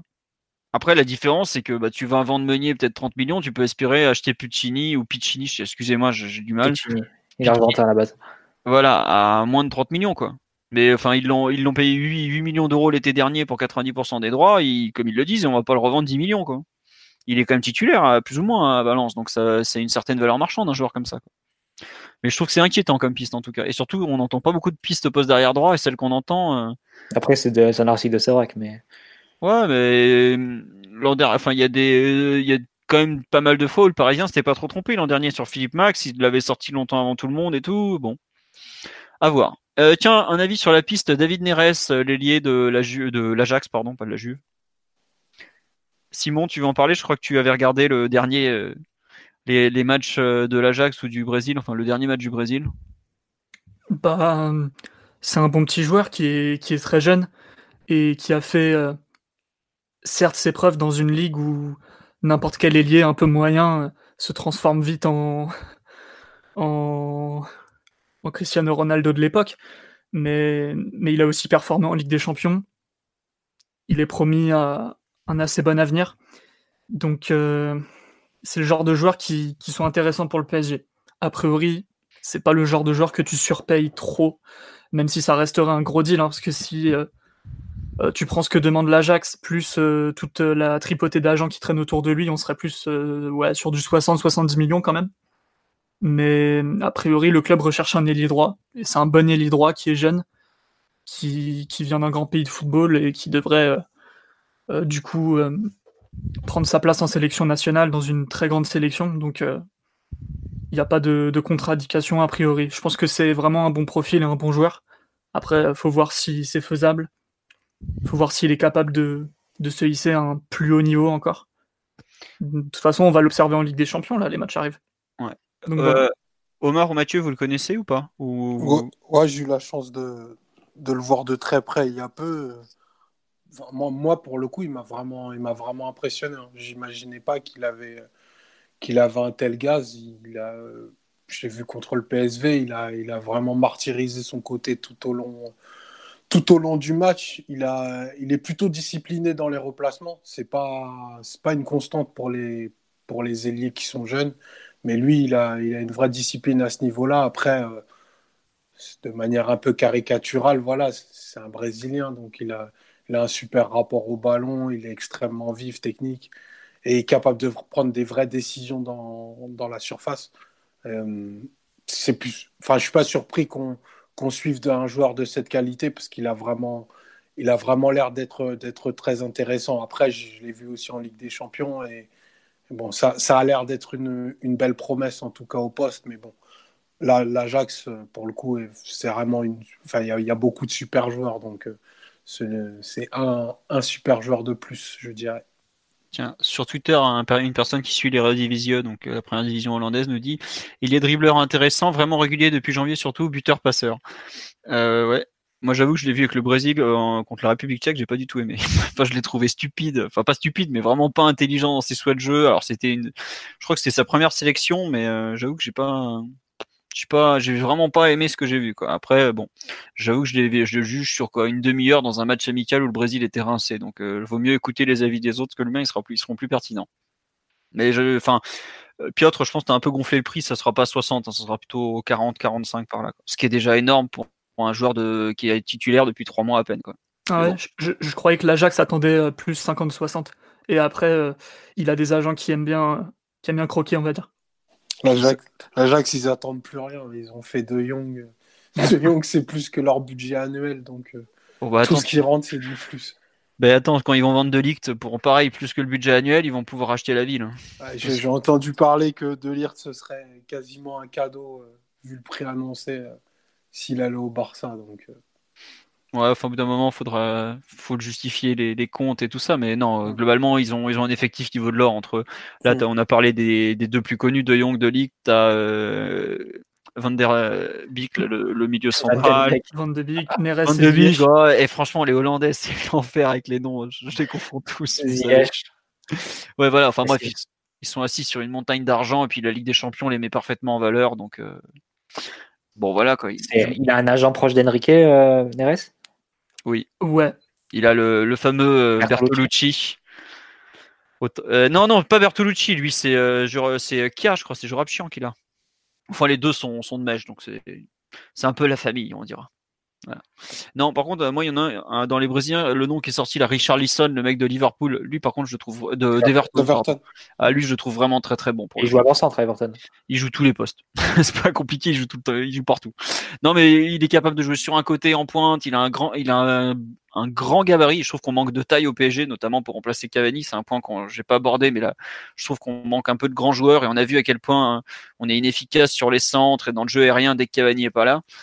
Euh, lui, par pour le coup, euh, il, est vraiment très très très complet. Il s'est joué de haut but en plus. Euh, par contre, attention, le chèque qu'il va falloir, falloir envoyer, hein, parce que Everton a quand même acheté 50 ou 40 millions d'euros à Watford l'année d'avant.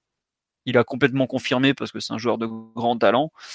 à mon avis, ça va être. Il est devenu international entre temps, il me semble en plus, non? Tout à fait. Je crois qu'il était déjà sur la fin de la saison. Il était déjà sur les, derniers rassemblements en, en juin dernier. Il me semble qu'il y était déjà. D'accord. Mais bref, quand je vois qu'on parle de 80 millions d'euros sur PP, si je dois poser 80 millions d'euros, je préfère les poser sur Richard Lisson que sur PP. Hein, je le dis honnêtement. Euh. Après, il y a toujours le problème de la nationalité. Enfin, est-ce que c'est un problème savoir? Ça fait quand même beaucoup, beaucoup de Brésiliens Ça peut être, ça peut être compliqué dans un vestiaire. On a beaucoup parlé mercato et autres. Euh, tiens, une question un peu différente, et je pense que ça sera la dernière, parce qu'on approche des deux heures d'émission. Euh, votre avis sur l'interview de Mota? Qui a été donné récemment. Euh, comment vous comment vous l'imaginez entraîneur? Qu'est-ce que vous en avez pensé euh, Tout ça? Qui veut se lancer? Ah, Mota. Là, il est dans son, dans son délire un peu euh, Barça, Laurent Blanc, de possession et tout ça. J'attends avec impatience le moment où il en, aura, il en aura marre de prendre des branlées. Et il va faire ressortir le côté Mourinho en lui. Et ça va devenir le plus grand bétonista des années 2020. Voilà. c'est mon projet pour Thiago Motta. C'était inattendu comme projet, ma foi. Je ne l'avais pas vu venir celui-là. Euh, Mathieu ou Omar sur le, projet Mota? Ah, Juste dire d'abord ma déception de voir euh, ceux qui sont amenés à être des grands coachs de demain comme Mota, Xabi Alonso et, et Mascherano tous embrasser plutôt le côté euh, jeu de possession et tout ça plutôt que, plutôt que jeu fermé, jeu défensif. Alors qu'ils ont été entraînés par les plus grands maîtres bétonneurs des dernières années. Enfin bon, en, refermant cette parenthèse, euh, bah, je pense que c'est toi qui es le mieux parlé pour, pour en parler de ce qu'il fait euh, au PSG, ainsi que de ceux qui vont voir ces matchs euh, parmi les rédacteurs du site. En plus, c'est bien, c'est que c'est un de ceux qui veulent plus voir les jeunes qui posent des questions. Donc, je, peux pas trop donner d'opinion à ce niveau pour moi, mais je pense quand même que c'est quand même un acte de candidature pas très subtil, on va dire, cette, cette interview. quand il dit à la fin mais vous lui avez dit Neymar, euh, à Neymar qu'il faut pas qu'il laisse l'opportunité aux autres de, de, le tacler et tout ça. Et il dit bah je lui dirai quand je serai son entraîneur et tout ça. Bon c'est euh, tu sens que si jamais ça, ça devait tourner mal pour Tourelle l'année prochaine, il y en a un qui est prêt à qui ah bah, ronge un peu le parquet et qui, est prêt à prendre le poste. Quoi. Il a posé le CV en mode moi c'est bon je sais comment ça va se passer mais ce qui est bien c'est que dans ses propos je trouve qu'il y a une vraie volonté de changer des choses quand même il y a, il y a son ambition politique effectivement qu'il aspire à devenir un entraîneur qui pèse et sa première année je trouve est très très intéressante à ce niveau-là. J'en ai parlé concernant la Lustig savoir le le le Mota euh, très comment dirais-je angélique des débuts. Jeu de possession tout ça qui s'est fait broyer par des Anglais bien sauvages dès le premier match. On fait bon on va arrêter les conneries hein. puis il est revenu il a quitté cette, cette cet idéalisme enfin il est vraiment entre deux zones. Et je trouve que c'est intéressant aussi bien pour les joueurs que pour lui et après, il faudra voir à moyen terme ce que ça va donner. Mais dans son interview, la partie la plus intéressante, c'est déjà quand même, il explique que son équipe, c'est la deuxième du club. C'est quand même pas rien, alors que c'est qu'on parle des U19. Il explique que bah, il veut tel, il truc, il veut ci, il veut ça, il veut changer ci, il veut changer ça. Il commence déjà à se développer entre guillemets un peu politiquement. Il flingue quand même le directeur sportif actuel sans s'en cacher, puisqu'il a quand même dit ouais c'est une honte que j'ai pas été remplacé à, propos d'un type qui est quand même toujours son direct, son, supérieur hiérarchique, hein, quand même, faut pas l'oublier. Euh, on me demande, est-ce qu'il a du poids au club? Je sais qu'en tout cas, au centre de formation, c'est pas du genre à se laisser marcher sur les pieds, puisque, bah, comme vous le savez, depuis un certain temps, au, centre, euh, quand on n'accepte pas les contrats du PSG, et Antero Henrique dit que le joueur ne joue pas, qu'il y a des joueurs de Mota qui n'ont pas, qui n'ont pas accepté les contrats, bah, les joueurs ont joué quand même. Je pense qu'on dit beaucoup sur le caractère de, de l'homme qui est très affirmé. Après, est-ce qu'il saura être assez patient? Est-ce qu'il saura rentrer dans un moule? Est-ce qu'il saura parler à des pros comme il est capable de parler à des jeunes? Euh, Faudra voir, mais je trouve que son début de carrière, euh, tant d'un point de vue technique que politique, parce que l'entraîneur a un vrai rôle politique aujourd'hui au sein d'un club, est, vraiment intéressant. Et autant je suis un peu je trouve que Maxwell est un dirigeant qui a quand même beaucoup à prouver et qui globalement fait pas grand chose pour prouver autant je trouve que Mota prend déjà un peu la, mesure du poste et de ce qu'il peut devenir en fait. Voilà. C'est en gros mon, ressenti. Omar, euh, qu'on n'a pas entendu, l'interview de Mota? Ouais, il y a, ben, l'acte, politique et, la candidature, déjà dans un, premier lieu. Après, je suis, comme toi, j'ai beaucoup aimé le, passage où il explique qu'on ben, n'en fait pas assez avec son équipe parce que c'est la deuxième du club et qui voudra créer un espèce de pont comme, euh, comme, Puel, comme Puel a pu le faire à, son arrivée à Lyon, mais lui qui était entraîneur euh, de l'équipe 1 et qui avait créé des vraies passerelles du coup entre, entre les jeunes et l'équipe pro. Je pense que c'est un, un manque qu'on a euh, à ce niveau-là et en tout cas il prend pas son mandat comme une, comme une salle d'attente et il, il a l'air de vraiment faire bouger les choses au niveau de l'équipe U19 et, le reste. Donc ça, c'est, vraiment plutôt très positif. Après, sur son approche, euh, je, l'imaginais en coach un peu moins dogmatique que, que cela, puisqu'il a l'air très fixé, jeu de position, euh, jeu patient et tout ça. Donc euh, je, suis, je suis aussi assez, pressé, assez pressé de le voir dans le monde pro, mais en même temps assez intéressé par sa démarche parce qu'il a vraiment l'air de ne pas vouloir griller les étapes. C'est tout à son honneur parce que ben, plein, de, plein de grands joueurs utilisent leur, leur statut en, comme une espèce de science infuse en se disant bah, moi je sais et vous allez voir ce que vous allez voir. Donc je pense qu'à terme, on va, il, se, il se lassera assez vite de, des jeunes. Il ne fera, pas, fera pas trois saisons, hein, c'est sûr, mais il pourrait se retrouver à un challenge, un challenge intéressant, quoi qu'il ait dit que ben, ce qui l'intéresse, c'est les grandes émotions. Et euh, bon, il, entre, guillemets, il n'y va pas pour entraîner Frosinone ou, un club de, de, ce, de cette stature-là. Donc c'est on va vite, le retrouver, je pense, euh, dans pas très très loin de l'équipe pro. Et, si d'aventure ça tournait mal pour l'ami Thomas, euh, il y en a un qui ne se ferait pas prier pour récupérer l'équipe. Tout à fait. Euh, bon, on a un peu fait le tour, je pense, par rapport aux diverses questions qui avaient été posées sur le sur le, hashtag. Après, le reste, c'est un peu. Enfin, on parle de, direction sportive, de recrutement, mais honnêtement, ça, on en a déjà beaucoup, beaucoup, beaucoup parlé euh, pour, euh, pour la saison, euh, enfin, lors du précédent podcast. pareil, Mercato, tout ça. on nous demande si ça va, mais nous, ça va très bien. On fait des podcasts. On va bientôt fêter les 4 ans du podcast, le 200e épisode et tout ça. Donc, c'est dire si ça va bien, quoi, tout simplement. on va conclure, je pense, parce qu'il y on en est à deux heures d'émission, là, ça y est. Alors, les résultats des autres équipes du PSG. Le hand, euh, victoire à Ivry en milieu de semaine, je crois que c'était 37-24. Le PSG file vers le titre. Là, il y a trêve internationale et après il y aura bah, le début de la, enfin les, quarts de finale Ligue des Champions et autres.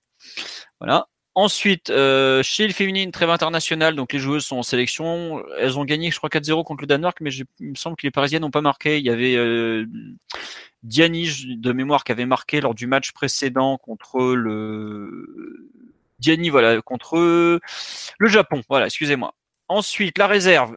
La réserve a fait un très bon match. Euh, il fallait impérativement gagner contre Granville après avoir pris une claque à Mantes euh, il, y a il y a 15 jours. C'est fait, victoire 3-0, but de Dina et Bimbe qui se met à devenir, euh, comment dirais-je, Clarence Sidorf ou Patrick Vira de ses plus belles années, qui prend le ballon, qui perce et qui envoie des cacahuètes. Donc euh, 1-0 à l'heure de jeu, le jeune monté, enfin le jeune, non pas tout à fait jeune justement, le joueur monté de la régionale, enfin de la troisième équipe, Yoke, qui met le but du break euh, sur un ballon en profondeur à un quart d'heure de la fin, et enfin dans les arrêts de jeu, Postolacci qui s'est donné comme un damné pendant toute la journée, euh, toute la rencontre pardon, qui marque le but du troisième sur une euh, en, interceptant une passe latérale avant d'aller battre le gardien. Donc une victoire très très importante et globalement euh, une bonne réaction après avoir eu euh, du bah, enfin les joueurs se battent pour le maintien quoi tout simplement donc euh, c'est franchement une bonne nouvelle. Il y a, pas grand chose d'autre à dire. ils s'accrochent et bravo à eux. Enfin, parmi les, subtilités, il faut quand même noter qu'on a joué avec euh, Abdallah, donc qui a joué 9,5 pendant toute sa formation, qui est joué en milieu en 6. Quoi. Donc voilà, bon, ça fait partie des, des, aléas d'une carrière, mais bon, pour un gamin qui était annoncé comme euh, une des pépites de la formation française, qui a du mal à, confirmer en professionnel, jouer en milieu, milieu défensif en réserve à 24-25 ans, c'est voilà, c'est aussi ça le, foot. Donc euh, ça peut aller vite dans un sens comme dans l'autre. Ensuite, chez les U19, il n'y avait pas de match, puisqu'il y avait Gambardella ce week-end. La finale, je crois ça sera Toulouse contre Saint-Etienne de mémoire. Avant la, finale PSG Rennes en Coupe de France. Et ensuite, les U17, ils ont fait encore un match nul. Je crois que c'était à Évreux, un partout. Bon, on le sait, leur saison est, très compliquée. Le but étant de ne pas être maintenu, ça devrait le faire, tout ça. bon, c'était pas, c'était pas très, très important. Sur ce, on a fait le tour de l'actualité du PSG, il semblerait. Il est déjà 23h. On vous remercie pour votre fidélité. On espère qu'on a répondu à pas mal de vos questions, qu'on a été complet. Et on vous dit à lundi prochain pour le débrief du quand même du Lille PSG qui oppose euh, le second au premier. On espère que ça sera le match du titre et puis on verra bien. Sur ce, bonne soirée à tous et à bientôt tout le monde. Ciao ciao. Ciao. Salut.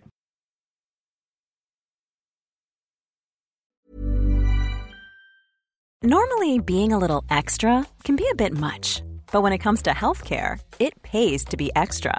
And United Healthcare makes it easy with Health Protector Guard fixed indemnity insurance plans. Underwritten by Golden Rule Insurance Company, they supplement your primary plan, helping you manage out of pocket costs without the usual requirements and restrictions like deductibles and enrollment periods. So when it comes to covering your medical bills, you can feel good about being a little extra. Visit uh1.com to find the Health Protector Guard plan for you.